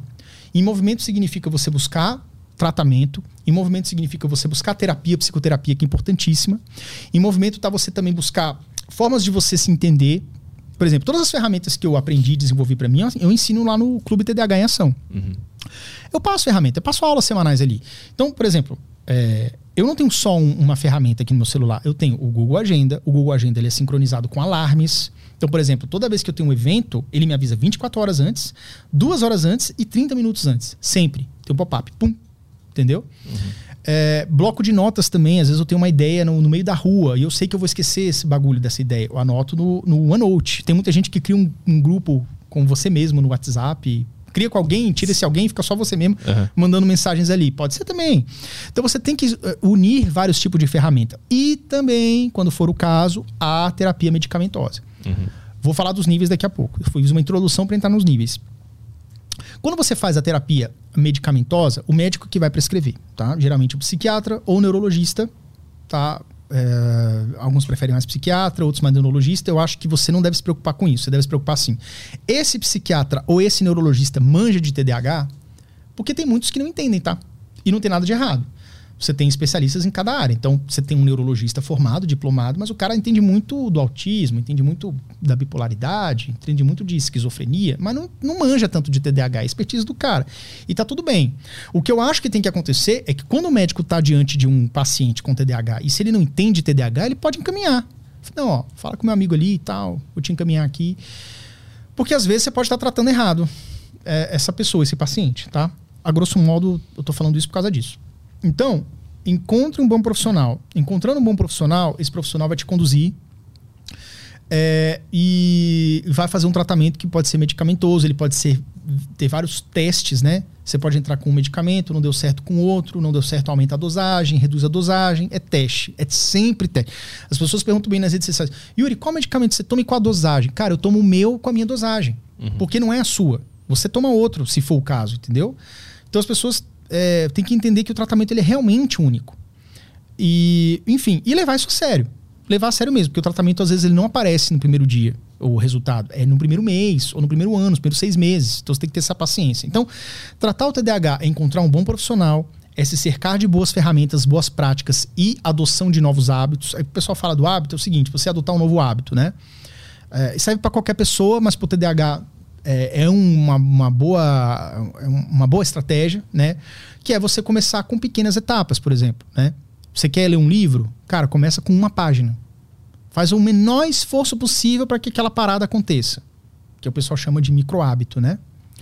Então, cara, você quer correr, você quer fazer caminhada, quer fazer uma hora de caminhada? Você não vai fazer uma hora de uma vez, você vai achar aquilo um saco, velho. Cara, vai, vai ali na padaria e volta. Depois, quando você já fizer isso uma semana, vai na padaria mais longe e volta. Depois você começa a dar uma volta no parque, depois duas, depois você. Entendeu? Primeira coisa, fazer pouco e fazer de forma despretensiosa. Hum. Então, assim, cara, tô fazendo nada, eu vou fazer um polichinelo aqui. Ah, vou fazer uma sessão? Não, vou fazer um. Faz um. Faz uma flexão. Faz um abdominal. Eu lembro, hoje eu tô gordinho assim, mas eu lembro muito bem que na adolescência eu tinha 16 anos.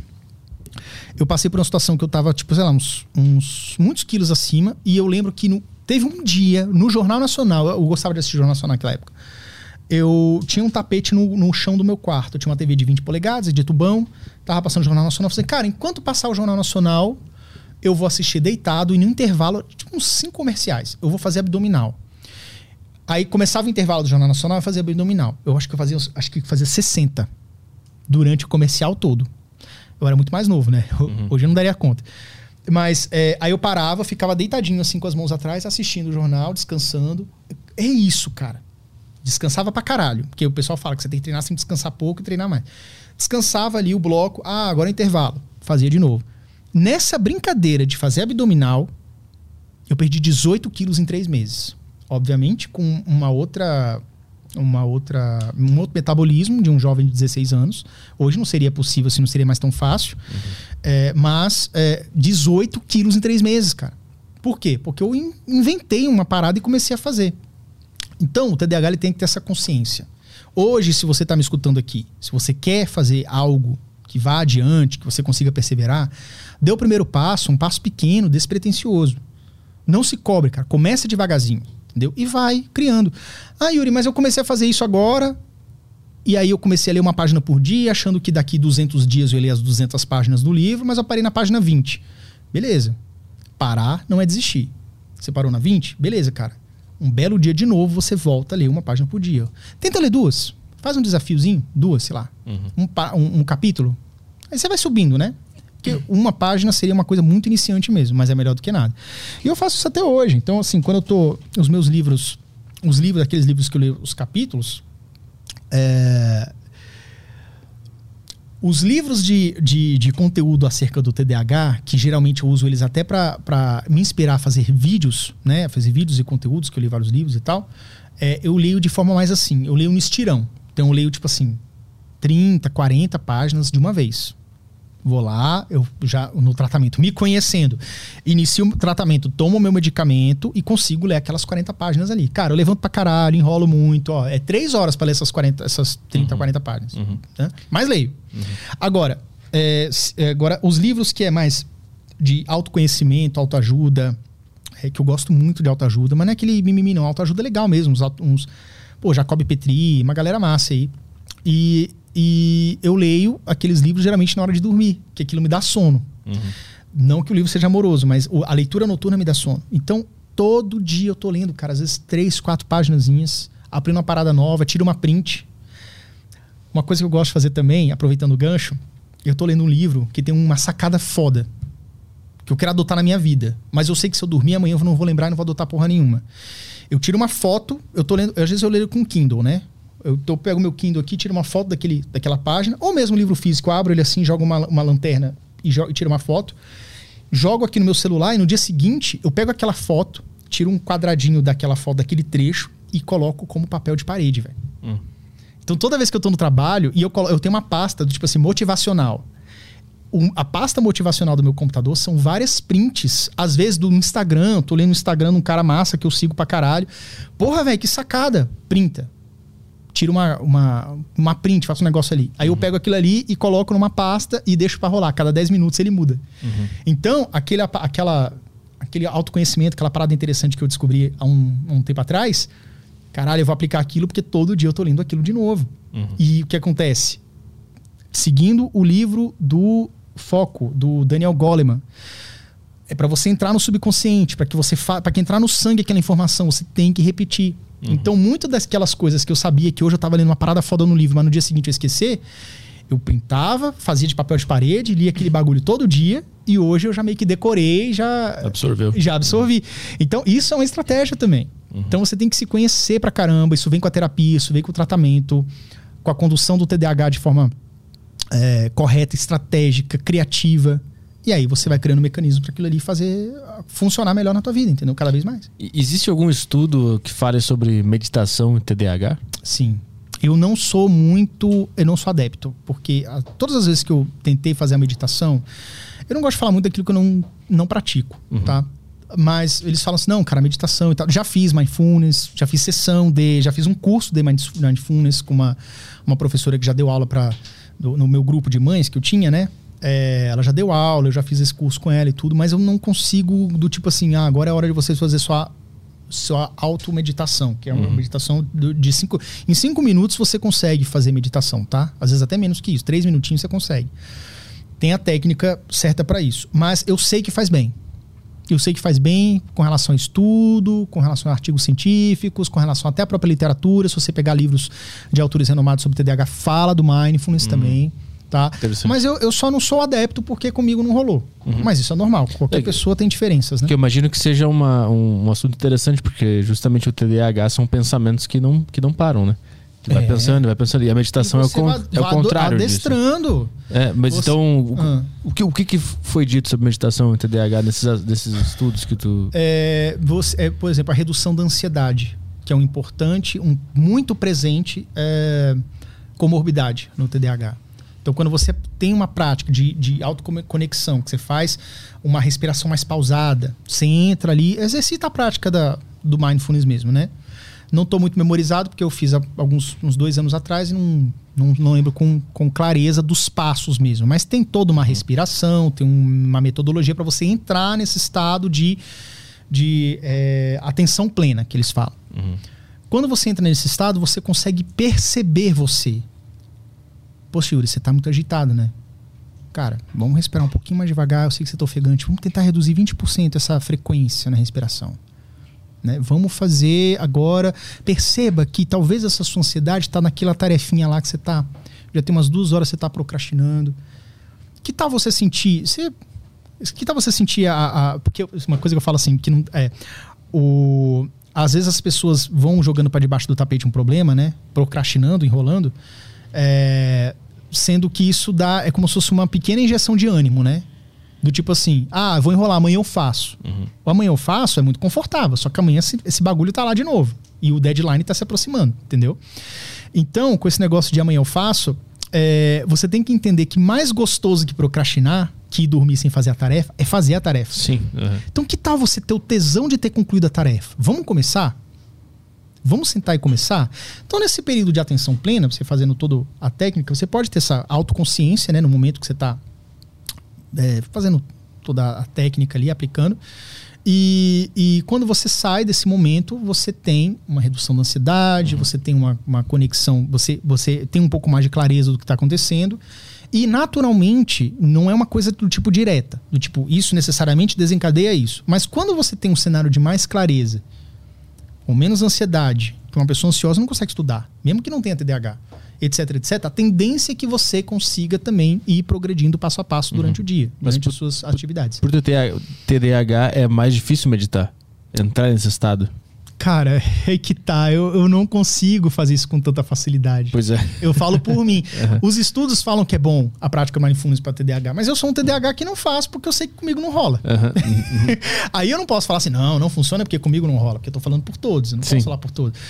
Mas, ó, galera, eu, eu tentei, eu fiz o curso do, da parada, eu, eu sei como funciona, Uh, mas não pratico muito em mim, não. Uhum. Tipo, não faço. Não faço. Mas eu sei que pessoas. Eu, tem pessoas que eu conheço até que falam de TDAH nas redes, é, pessoas que têm o conhecimento ali da causa e tudo estudiosos, eles falam, não, porque eu faço todo dia e tal. E funciona pra caramba pra uhum. pessoa. Uma coisa que eu queria fazer, uhum. que eu quero fazer ainda, sei lá, de repente esse ano, se der na telha, é yoga. Hum. É, tá, é É meditação. É né? a yoga. É, mas Só é com yoga atividade. Com uma atividade. Então talvez eu consiga me conectar melhor se eu fizer a yoga do que fazer um mindfulness simplesmente do tipo, ah, agora é hora de você se Sim. conectar. É, os caras que vieram aqui de yoga, eles falaram que, se eu não me engano, é, o yoga é uma preparação para tu entrar no estado de, de meditação, né? Então, no final da aula, tu sempre entra no estado de meditação. E as boas posições, os exercícios são É. coisas que vão te condicionando a entrar naquele estado meditativo, né? É uma parada agregada, né? É. Uhum. Tem a meditação envolvida, né? Então, tenho muita curiosidade de fazer yoga. Eu já fiz o tal do mindfulness, né? Que pra mim não, não, não conectei tanto, mas Uhum. de repente yoga pra mim vai, vai funcionar pra caramba. Então, então, tem uma parada que eu tenho que fazer, entrar em ação. Sim. Se eu preciso reduzir minha ansiedade, eu sei que esse negócio pode me ajudar nesse processo, e fazendo a coisa A não dá certo, por que, que não tenta B? Por que não tenta C? Então, se- o mindfulness não funciona pra mim. Porra, tentar yoga. De repente eu, caralho, yoga eu acho massa pra caralho. Porque somando com mais isso aqui, eu consigo me conectar com as. com a. a- a- com, Eu interior. não, não é nem com o interior, com a estratégia, não, com, com, com o processo, né? Com Ah, a atividade sim. da Sim. yoga. Aham. E aí o negócio funciona pra mim, entendeu? uhum. Então, cara, entrar em ação. Sim. Vamos ver umas perguntas aí? Vamos lá.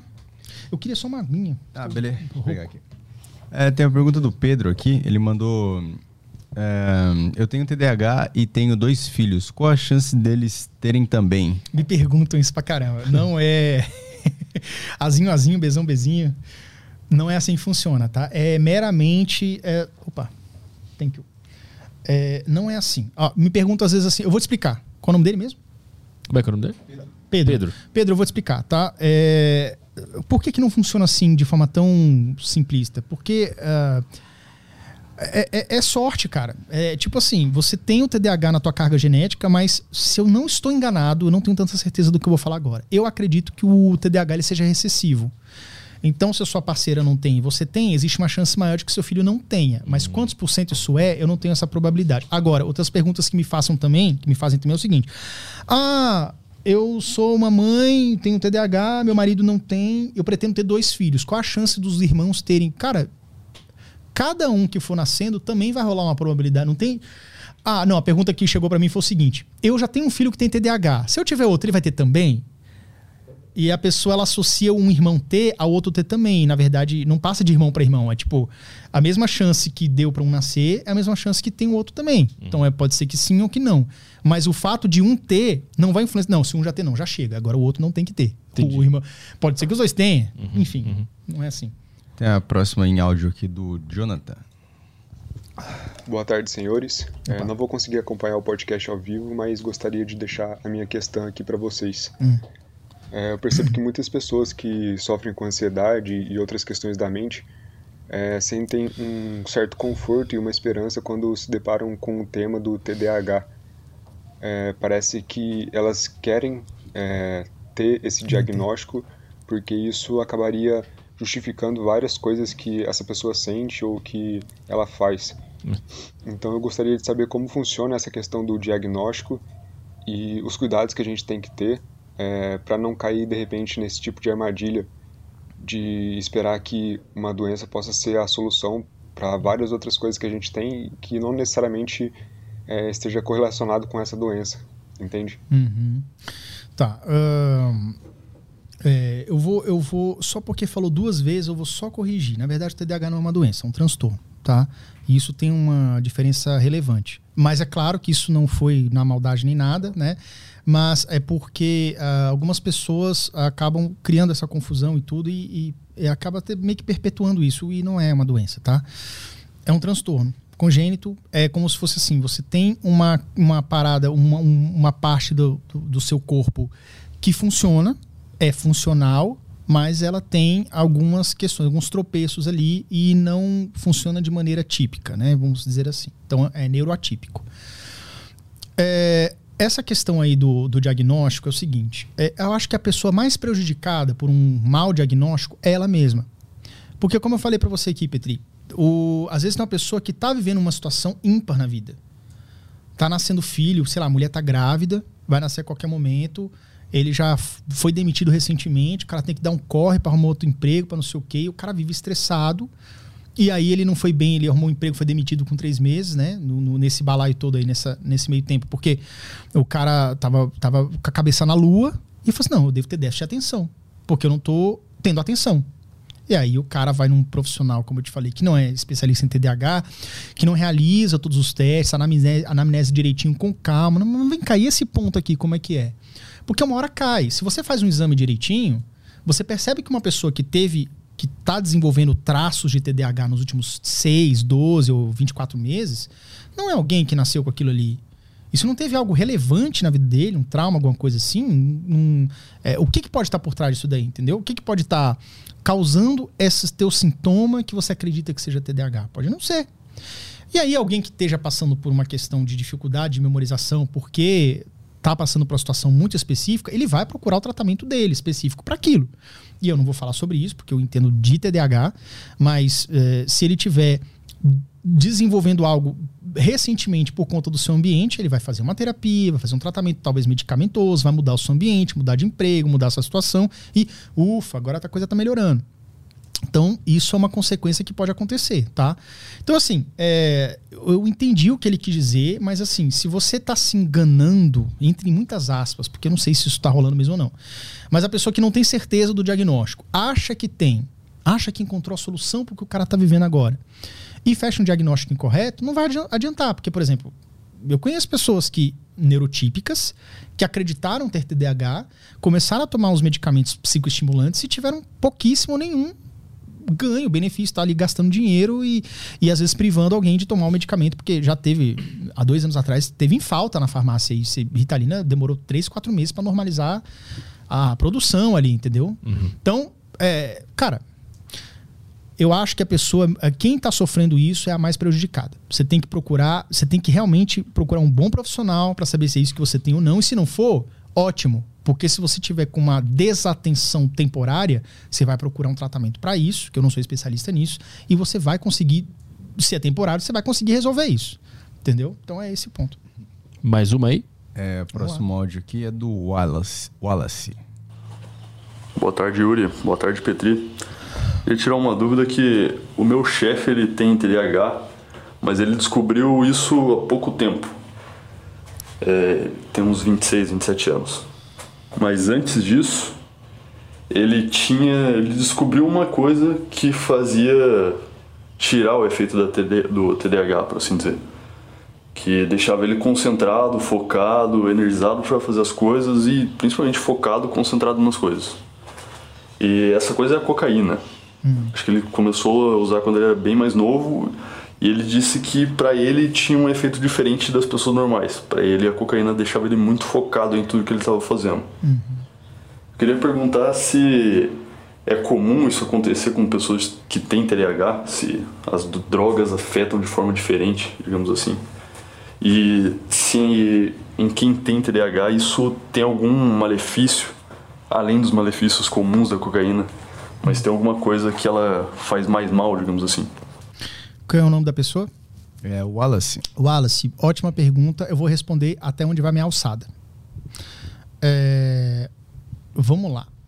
Eu nunca usei a cocaína, mas conheço pessoas que usaram pessoas que têm TDAH e que usaram.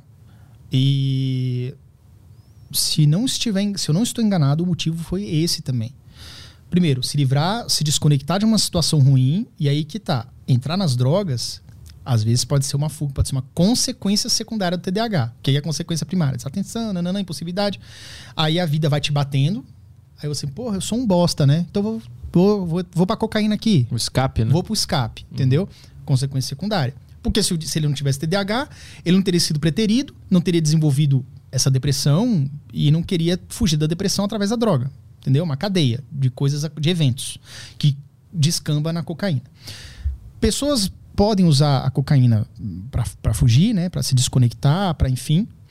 E, e, e mas é, eu já ouvi relatos sim, de pessoas com TDAH que é isso, que experimentaram e que tiveram um benefício, nem que temporário. Aí eu não sei também como é que é a evolução do quadro, do tipo assim, no começo você acha o bagulho legal, te, te foca mais, vamos dizer assim, aí daqui a uhum. um tempo você já está completamente não, não, não, causa mais isso, só causa os, pre, os prejuízos mesmo da droga. Eu não entendo sobre cocaína a fundo. O que eu sei é isso. Agora, com relação ao TDAH, então não tem como te dizer do tipo assim, isso faz mais mal para TDAH? O que eu posso te dizer é, TDAH tem mais propensão a vícios. Então, se qualquer pessoa deve passar longe de cocaína, porque é uma parada que pode te viciar facilmente. TDAH mais ainda. Então, concluindo aqui, sim, eu também conheço pessoas com TDAH que, ao experimentarem, sentiram uma parada boa nesse sentido, mas que teve muito mais prejuízo, muito mesmo. Ficou, teve que ir para internação, tá? Para se livrar da droga depois. Ou seja, não experimente jamais isso, tá? Uh, e eu, mas aí eu já não sei te responder se é, neurobiologicamente, se há uma evolução do quadro, se há lesões permanentes no cérebro, qualquer coisa nesse sentido, tá? Mais uma aí. Próximo aqui é do Jonathan. E eu também tenho outra pergunta. É, imaginando que uma pessoa tenha a suspeita de que ela tem o transtorno, hum. é, qual profissional é capacitado para poder dar esse diagnóstico? É, por exemplo, um psicólogo poderia dar esse diagnóstico ou de repente só um neurologista? É, os psicólogos também dão o seu, seu parecer clínico, tá? Se eu não me engano, é um neuropsicólogo. Eu não estou certo disso, tá? Vocês podem até me escrever depois. Eu acho que o psicólogo ou o neuropsicólogo podem sim dar o seu laudo clínico, é, laudo psicológico clínico, atestando ali o TDAH. Ó, fiz ali os testes, tarará, TDAH. É, mas eu sempre digo que para você procurar primeiro o médico. E o médico, o psiquiatra ou o neurologista. Qualquer um dos dois, desde que seja alguém reconhecidamente experiente em TDAH. Como é que você vai saber disso? Cara, perguntando. Quais são os casos de sucesso de pessoas com TDAH? O meu psiquiatra, lá em Brasília, ele é excelente. Ele, eu, eu, nem falo mais o nome dele, porque eu comecei a falar assim no, nos stories, e ele falou assim: Cara, eu tô, eu tô sem agenda, eu tô com seis meses de, de, de fila aqui de espera. Então, para de falar no meu nome, eu não vou falar por causa disso. Mas eu tenho um psiquiatra que é excelente que, porra, me ajudou pra caramba. Então, você tem que procurar uns caras assim. Então, na sua cidade, você tem que ver quem é o psiquiatra X. Ele é bom? Dá um Google lá, vê o que, que o pessoal comenta e vai. Pergunta boca a boca e vai, tá? Então, esse é o primeiro ponto. Por que, que eu falo para você ir primeiro no médico? Porque geralmente o médico ele já vai fazer alguns, vai descartar alguns diagnósticos ali, de acordo com o que você vai relatando. E em seguida, geralmente, ele te passa para um psicólogo, porque vamos supor que o médico, ele ali nas primeiras sessões, já identifica o TDAH em você. Caraca, você tem TDAH. Não é outra coisa, é TDAH mesmo. Bateu o martelo. Aí ele vai te orientar já para você procurar psicóloga, porque o tratamento do TDAH, o pós-diagnóstico, ele tem que passar pela terapia psicológica. Né? Então você tem que fazer a terapia semanal com a psicóloga. Por que psicóloga? Você tem que é fundamental, até para adulto, tá? Eu faço semanal até hoje. Eu faço há sete ou oito anos com a mesma psicóloga.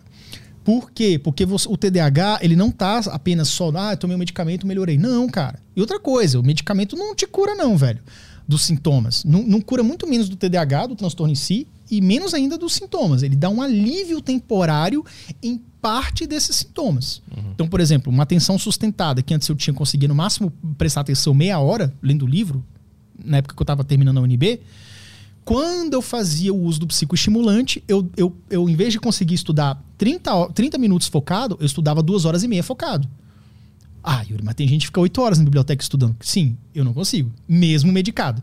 Mas duas horas e meia é muito melhor do que meia hora. Uhum. Então, para mim, adiantou. Então, concluindo aqui, o procure primeiro o médico, porque se for o caso, ele já passa ali a medicação para você também, vai conduzindo, e psicóloga toda semana. Mais uma aí. Próximo áudio é do Gabriel. Bom dia, Petri, Caiola. Me chamo Gabriel aqui de Brasília. Primeiro, parabenizar o Petri né, pelo show dele aqui duas semanas atrás. Boa. E a minha pergunta ao Yuri é na questão do excesso de informação que as crianças estão tendo né, através do uso de celular e essa exclusão delas pelo período da pandemia, que elas ficaram afastadas da escola. Se já existe algum estudo que indica uma maior aquisição do TDAH, né, já que ele falou que o TDAH pode ser adquirido. E se o excesso de uso de telefone, né, e internet nessa fase da infância ali, do aprendizado que evita que a criança socialize com outras crianças da idade dela, se também estaria, influ também estaria influenciando e fazendo com que mais pessoas adquiram o TDAH? É, como eu expliquei mais cedo, na verdade, você adquire o TDAH se não for congênito, geralmente com alguma lesão cerebral ou alguma coisa nesse sentido que cause algo que uh, a estrutura do seu cérebro foi modificada depois do que você já nasceu, tá? Uh, quando você desenvolve os traços do TDAH de forma mais presente, você já tem que ter essa predisposição genética. É como eu falei para você. Uma criança que tem a sua genética, assim, você já é uma criança TDAH, tá num ambiente extremamente favorável, vai aparecer bem pouquinho. Mas tem o TDAH ali. Agora, num ambiente desfavorável, caótico e terrível e hiperestimulado, com doce o tempo inteiro, será que o açúcar para piorar ainda a situação, né? A, a, coisa tende a piorar ainda mais. Então, a, vai aparecer muito mais esses prejuízos, esses sintomas do TDAH, por assim dizer. Então, é, com relação ao, aos excessos de estímulos, com certeza, o que eu falei para você, se você reduz o escopo, é muito mais fácil um, um, cérebro que já é um meio selvagem, meio desgovernado no sentido de se é, organizar, cadenciar e executar atividades não prazerosas. Se você oferece um universo de coisas prazerosas ao alcance dos olhos, aquilo ali vai ser muito mais difícil ele priorizar, cadenciar e executar. Então, claro, eu acho que o tablet, eu não posso dizer também assim, porque é, ele perguntou só sobre estudo, né? Se tinha um estudo sobre ah, a questão da pandemia. É, eu acho que esses estudos estão saindo por agora, tá? De tudo que eu ando estudando acerca do TDAH, eu não, perce... não vi um estudo falando pandemia e TDAH. Mas pelo que eu converso com psicólogas, mesmo amigas minhas, que eu conheço várias, assim, né, da psicologia, pensa comigo. A gente tirou de letra essa pandemia aí, que foi dois anos de isolamento, né? Agora que a gente tá saindo disso. É, porque a gente é macaco velho, velho. A gente tem 30, 40, isso representa 5%, 3% da nossa vida, 2% da nossa vida. Uhum. Uma criança, velho, de 7 anos de idade, ela passou quase 50% da sua vida dentro de uma casa. Sem contato com outras crianças, sem desenvolver a sua, suas aptidões, o seu, a sua interação social. Sim. Conversava com outras crianças através do Zoom, do WhatsApp, sei lá. Cara, que, que espécie de prejuízo isso pode. Eu acho que esses estudos estão saindo agora, entendeu? Então, assim, é, é, é, é, o, que, que, o que, que, a gente falou antes? Antes disso, antes dessa parada do, do da pandemia, eu tava falando outra coisa, eu quero só relembrar para concluir meu raciocínio. Alguém lembra? Era da, da, da, da genética, da epigenética, é, do ambiente. Do, da questão do ambiente. É, realmente é. Então, quanto menos você é, oferecer estímulos de forma consciente, porque às vezes a mãe ela dá o tablet para acalmar porque ela precisa trabalhar em casa, vamos supor, e o menino tá, tá perturbando, ela tem que pensar: opa, não é esse tipo de atividade que eu tenho que dar. Tem que pensar em outra coisa. E ela vai adotar estratégias junto com a, com a psicóloga lá, com a terapeuta do, do menino, entendeu? Então é isso. Conhecimento faz com que você tome melhores escolhas. Não deixe todas as coisas disponíveis ao, ao alcance do, dos seus filhos, porque se o menino tem TDAH, a chance de que ele vá atrás disso é muito maior. Próximo áudio é do Fantasminha Camarada. Hum. Boa tarde, Petri. Boa tarde, Yuri. eu sou designer gráfico, tenho 30 anos e nesse ano eu comecei o processo de diagnóstico de TDAH. E a pergunta que eu teria para fazer é dentro do hiperfoco, da capacidade de hiperfoco, que pode ser tanto usada para coisa boa ou coisa que acaba sendo ruim, como é que a gente consegue desenvolver um, um senso de julgamento melhor do que, que é bom para a gente, onde que a gente aplica hiperfoco na vida? Porque pode ser aplicado para qualquer coisa. Você pode ser criativo para caralho pra fazer música ou você pode ser um criminoso super criativo. Uhum. Então, quais seriam as melhores formas de criar um código de valores assim que oriente bem uma pessoa que tem TDAH? Tipo assim, a religião é uma delas, a terapia outra delas, uhum. não sei. Qual seria o conjunto melhor, a recomendação assim para um TDAH saber onde aplicar hiperfoco na vida? Autoconhecimento. Autoconhecimento acima de tudo. É essa é sempre a chave. Claro, tratamento, lá, lá, lá, mas autoconhecimento é o é a locomotiva, é o trem, a máquina ali que vai puxar o resto dos vagões. Pensa comigo, cara. Você já tem um nível acima de autoconhecimento, porque tu já sabe que se você hiperfocar na coisa errada, tu não vai andar. Por exemplo, eu ficava 12, 13 horas por dia programando um programa para você assistir streaming pela internet lá em 2005 feito na, no, no, nas minhas horas vagas de estudante pré-vestibulando, que não estava estudando porra nenhuma para vestibular, porque não tinha saco para estudar aquilo. Mas eu não monetizei aquilo. Eu não tive foco pro que precisava. Eu só sabia programar, programar, vou melhorar, vou melhorar. E aí, cara? Uhum. Então, assim, por exemplo, você tem que ter noção do seguinte: beleza, eu gosto disso aqui. Hum, na época eu era jovem adulto, eu tinha, sei lá, 20, 21 anos. Hoje você faz uma parada assim, cara, Yuri, eu descobri meu hiperfoco. Esse nome, assim, que vamos usar um nome popular, que não é bem isso, né? Mas eu descobri meu, meu, meu, minha aptidão é isso aqui que eu manjo, que eu saco pra caralho, eu fico 12 horas fazendo isso aqui sem cansar, é isso. Beleza? Beleza. Como você pode tornar isso fazer parte do seu dia a dia? Como você pode fazer isso, monetizar isso daí? Como é que você pode viver disso? Porque se você viver de uma parada que você ama, pô, a chance de você decolar é muito maior uhum. do que você ficar carimbando papel, trabalhando pros outros para ganhar mil reais, porque você não aguenta mais aquilo ali, entendeu? Enfim. Então, é, autoconhecimento primeiro, primeiro passo, e aí você começa a perceber, beleza, eu tô fazendo isso aqui hiperfocado. Aonde isso aqui tá me levando? Michael Phelps tem TDAH.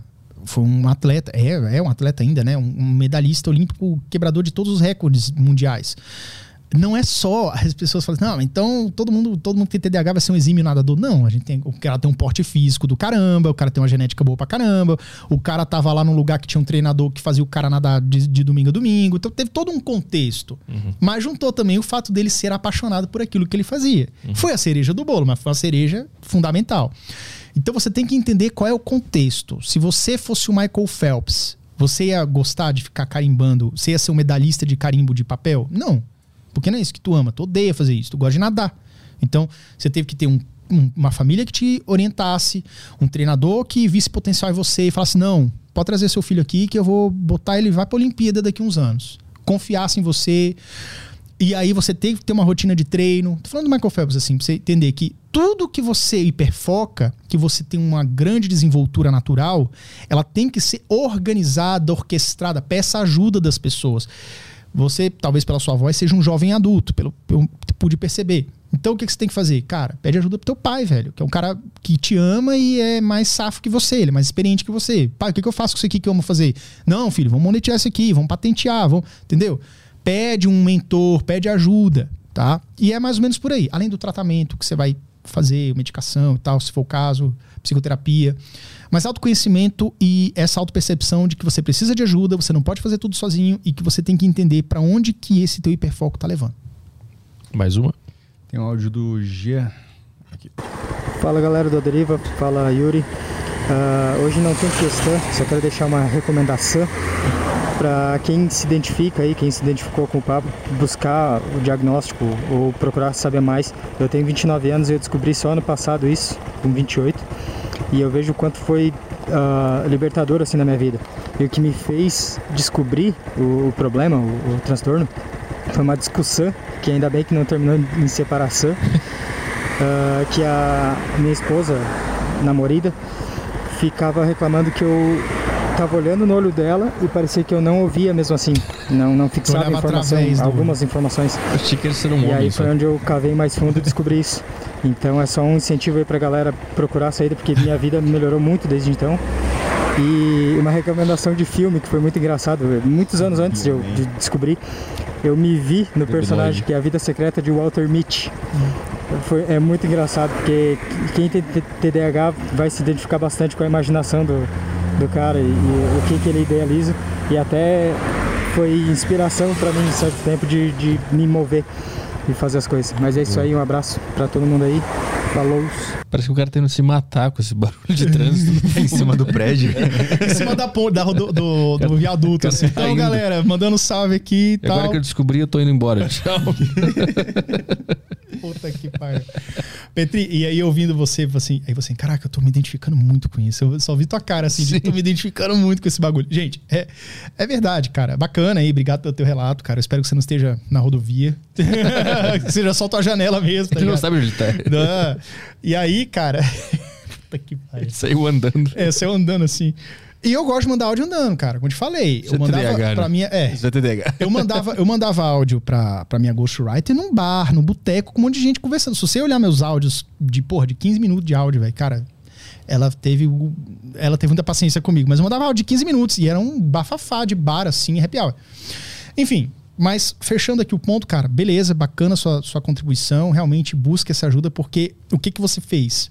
Você olhava no olho da tua esposa, tua namorada, sei lá, e aí você vê através dele. Eu entendo a sua dor. Olhar através do olho da pessoa enquanto você tá. A pessoa tem certeza que você tá prestando atenção, você tá balançando a cabeça, mas você não tá ouvindo absolutamente nada do que a pessoa tá falando.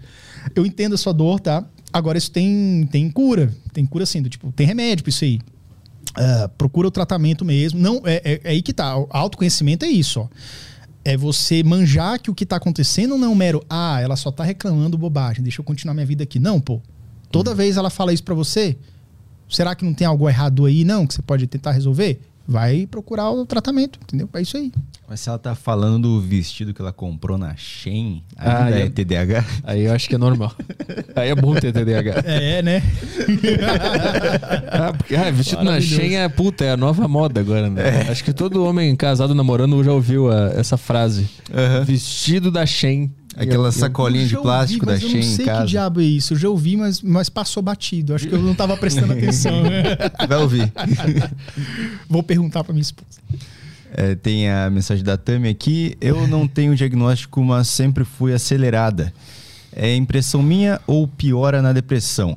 Porque agora que estou melhorando, é uma função cumprir meus papéis. Ah, também percebi numa entrevista que dei para o Maurício Meirelles que falo muito rápido e às vezes interrompo as pessoas. Quem faz o diagnóstico? Ah, a gente falou, né? de- Nós falamos, mas só complementando, é, nem sempre esse pensamento acelerado é o TDAH. é, é, tem outros sintominhas aí, entendeu? Então, ah, tem muitos sintomas comórbidos também, né? Tem muito, alguns sintomas do, do, do autismo leve que também é pareado, também acontece no TDAH. Alguns tracinhos acontecem aqui, acontece no outro, então fica de olho, tá? Agora, é, você tem que preencher ali um, um questionário e tem que tirar uma determinada pontuação naquilo ali, um nível de acerto daquilo ali, tá? Então, faça o tratamento, nós já falamos aqui, repetindo rapidamente, neurologista, psiquiatra que seja, que manja de TDAH, e também um bom psicólogo ou neuropsicólogo que também pode te ajudar a fechar o laudo, eh, e além de conduzir com a, com a terapia semanal, né? O Léo mandou aqui, Yuri, eu ouvi falar que cogumelos em microdoses ajudam na ansiedade e foco. Já ouviu falar sobre, sobre o que acha? Nunca ouvi falar disso, velho. O que eu já fiz, o que eu já experimentei é o uso do canabidiol, CBD, que é o óleo, é o extrato do óleo da maconha. Só tem um lugar no Brasil que faz essa parada, pelo menos até a última vez que eu adquiri o produto, eu- eu só peguei um frasco, tá? Eu fiz um teste com o meu psiquiatra. É, só, só esse lugar fazia e é toda uma burocracia chata. Tem que fazer um cadastro no site, tem que mandar uma receita especial e demora, sei lá, 30, 40 dias pra mandar pra você. Ah, o canabidiol, cara, hum, eu, eu só fiz uma vez, que além de ser caro pra caramba, eu não sentia é, muito aquele efeito que talvez pudesse vir, que meu psiquiatra falou que talvez pudesse vir. É como se fosse assim, eu fiquei é, um pouquinho mais calmo, mas ao mesmo tempo é, não dava aquele gás que o que o psicoestimulante dava, que no caso a Ritalina, digamos assim. É, então não, te- não, não teve, não atingiu muito o objetivo, então por isso que eu abandonei. Mas é, é, que eu conheço de terapia alternativa que é, vem sendo adotada é isso. E também não é certeza de sucesso. É caso a caso. Agora, a questão do cogumelo eu nunca ouvi falar. Tem a última aqui do Telegram, do João Pedro. É, a dinâmica para se relacionar com uma pessoa com TDAH muda ou se torna mais difícil, dependendo do tratamento barra suporte que a mesma teve? Seja no campo profissional, pessoal e amoroso.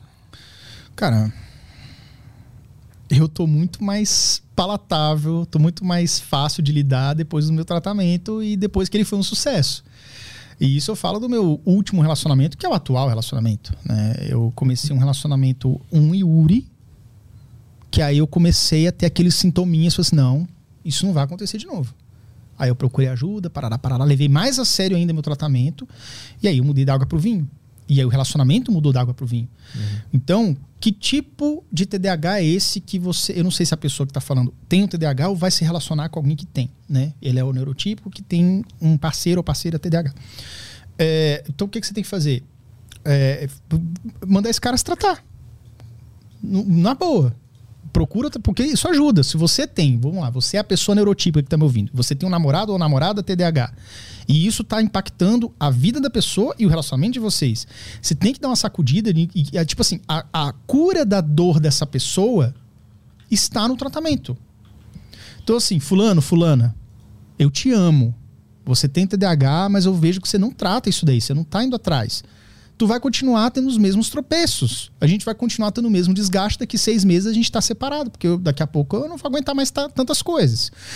E aí a pessoa tem que entender que a, a solução para isso daí é procurar o tratamento, tratamento sério, levado a sério e tudo. Ou seja, para de fazer aquilo que você já faz há 20 anos e não dá certo. Faz diferente, faz o tratamento, toma um rumo diferente que de repente, muito provavelmente, o resultado disso aí tudo vai ser diferente e você pode ter um relacionamento de ótima qualidade, ótima qualidade, mesmo com TDAH, tratando direitinho. Algo no YouTube aí? É, o cara perguntou aqui o quão importantes são os exercícios físicos para alguém que tem essa condição. Muita coisa. Além da, da, da melhora da própria saúde, melhora no sono, questões que são do próprio da própria atividade física, você tem uma elevação na atividade, da produção de serotonina, que ajuda muito a regular a questão da impulsividade, que é muito forte na gente. A própria endorfina também, que é dar essa sensação de prazer pós. Aquela sensação que você vai pra academia, você fica uma hora e meia, você sai cansado, moído, suado, mas feliz. Uhum. Parece que. Cara, isso acontecia muito. Teve uma época que eu, eu, eu já malhei muito, assim, já treinei muito. Eu parei de treinar nos últimos anos porque eu tive uma lesão na, na no disco, né? Eu tive hernia de disco, tive que operar, foi um negócio sério, foi duas vértebras. Eu operei, aí desde então eu não posso carregar peso, aí eu meio que desanimei, só faço as caminhadinhas mesmo. Mas enfim, já carreguei muito peso e, porra, eu ficava lá uma hora e meia e, e eu saía de lá can, assim, cansado, suado, mas mais disposto. Sim. Uhum. É como se eu chegasse com um nível de cansaço e saísse renovado, Sim. uma hora e meia depois. Então, tudo isso ajuda no teu dia a dia, na tua performance, essa, essa tua endorfina que você libera fica no teu corpo horas, umas boas horas aí, quatro, seis horas e tal, dando esse pique. Então, de repente, uma pessoa que. Um atleta ali que também é estudante, o cara vai pra academia de tarde e de noite ele estuda alguma coisa, aquela, aquele gás ainda tá presente. Você pode fazer o teste. Se você vai pra academia, lógico, você não vai deixar isso pro final da noite, mas tipo assim, se for pra academia de manhã e de tarde você vai estudar, você tá com um gás melhor para você perseverar um pouco mais. Então, em algum nível, o, o exercício físico está sempre favorecendo você. Então, e no TDAH, muito ainda. Mais algo no YouTube? Tem uma da Ângela aqui. É, Olá, gostaria de saber qual a relação direto entre ansiedade e TDAH. Tenho TGA e há pouco fui, há pouco tempo fui diagnosticada com TDAH. TGA, não é, o, não, o, o TAG, não sei, o, que ansiedade que é generalizada, eu não sei o que é TGA, tá? Se existe mesmo essa sigla ou se não foi uma editação, não sei. Mas respondendo a outra parte da pergunta, é, Ansiedade é um traço. Quem tem TDAH também costuma ter muita ansiedade, acima da média. Não é uma ansiedade que te trava como um transtor algum transtorno específico de ansiedade, tá? Mas assim, o TDAH mais ansioso é, naturalmente. E ansiedade demais é, tem seus prejuízos também, entendeu? Então, acho que é mais ou menos por aí. Mais algo? Tem mais uma aqui para fechar. É, o meu filho teve início de diagnóstico de TDAH, mas depois alteraram para dislexia. É possível ter os dois diagnósticos ou é um ou é outro? Perfeitamente. Em comorbidade. Inclusive, é, na, existe uma prevalência mundial de pessoas com dislexia e essa prevalência é um pouquinho maior em quem tem TDAH. Então, se você pegar a população de pessoas com TDAH, eu não sei quanto é, tá? Vou chutar aqui. Vamos supor que 3% das pessoas do mundo têm dislexia. E 10% das pessoas com TDAH têm dislexia, que é um hum. pouquinho maior. Então, existe sim uma, uma, uma interseção ali no gráfico, né? E sim, elas podem coexistir. E pode acontecer o que aconteceu também. Acha que é uma coisa e na verdade era outra. E aí a dislexia ela realmente tem os seus é, suas características muito é, pessoais e tudo, é, específicas, né? De, uhum. Pessoais não específicas. Mas pode ser, pode ser, podem coexistir, sim. YouTube mais algo? Fechou. Fechou? Uhum. É, Yuri, quer divulgar suas redes sociais, seus canais? Aí fica à vontade, teu livro. Isso, pode divulgar. O meu livro tá disponível principalmente na Amazon, mas em qualquer, nas grandes livrarias varejistas, tá? Ele é o livro TDAH Descomplicado, tudo que os pais devem saber para ajudar seus filhos. Uh, é um livro laranja, está na sua primeira edição, foi lançado agora em julho, tá? É, e é um livro, cara, que ele não é mais um livro técnico de TDAH. Então, se você já tem algum livro técnico que fala ali do beabá, tá, tá, ele fala também, mas a, a proposta do livro não é essa. A proposta do livro é uma mistura de autobiografia com orientação aos pais. Então ele tem um prefácio do William Douglas, que é juiz federal também, do que ele tem TDAH, que ele fez aquele livro de como passar em provas de concurso, juiz federal, cara rei dos concursos aí, muito conhecido. Uhum. O médico também, o neurologista infantil, Dr. Clay Brits, também está no prefácio, né, um amigo meu. Então, assim, são pessoas que também têm TDAH, ele também é neurologista e TDAH, se diagnosticou na, na fase adulta, mas conseguiu vencer lá e tudo, hoje é médico, bem sucedido. É, e ele é um livro que ele conta isso. Histórias, exemplos, o que você deve fazer, o que você não deve fazer, mas sempre com essa pegada de fazer você se conectar com as histórias de vida de um TDAH, tá? Então, é, cara, compre. Mesmo que você já tenha um livro de TDAH, esse é um livro TDAH, esse é um livro que é muito importante também para complementar a sua leitura e entendimento, principalmente para os pais que querem entender a cabeça dos seus filhos. Uhum. Recém-diagnosticado, tem problema na escola, não sabe o que faz. Cara, esse livro eu conto com minúcias a, o que se passa na cabecinha do, da criança ou adolescente que tem TDAH. Ele é muito voltado nesses primeiros 20 anos, tá? Uhum. É, TDAH descomplicado em todas as redes sociais. Tô ali no, no Facebook, no YouTube, no Instagram, tô no TikTok também, tô no Kuwait, tô no Twitter. É, eu vim do YouTube principalmente, né? Então no YouTube eu tô divulgando vídeos todos os dias ali, quase todos os dias. E no, nas redes sociais também, Instagram, tô ali trocando uma ideia, às vezes eu abro caixinha, tiro dúvida também, então você pode me procurar. Boa. TDAH Descomplicado. Boa, valeu, obrigado. Valeu, velho. É isso aí, as redes sociais do Yuri estão na descrição aí, né? Aham, uhum, tudo certo. Então tá, quando que a gente volta, Caio? Voltamos sexta-feira com o Thiago Sabino.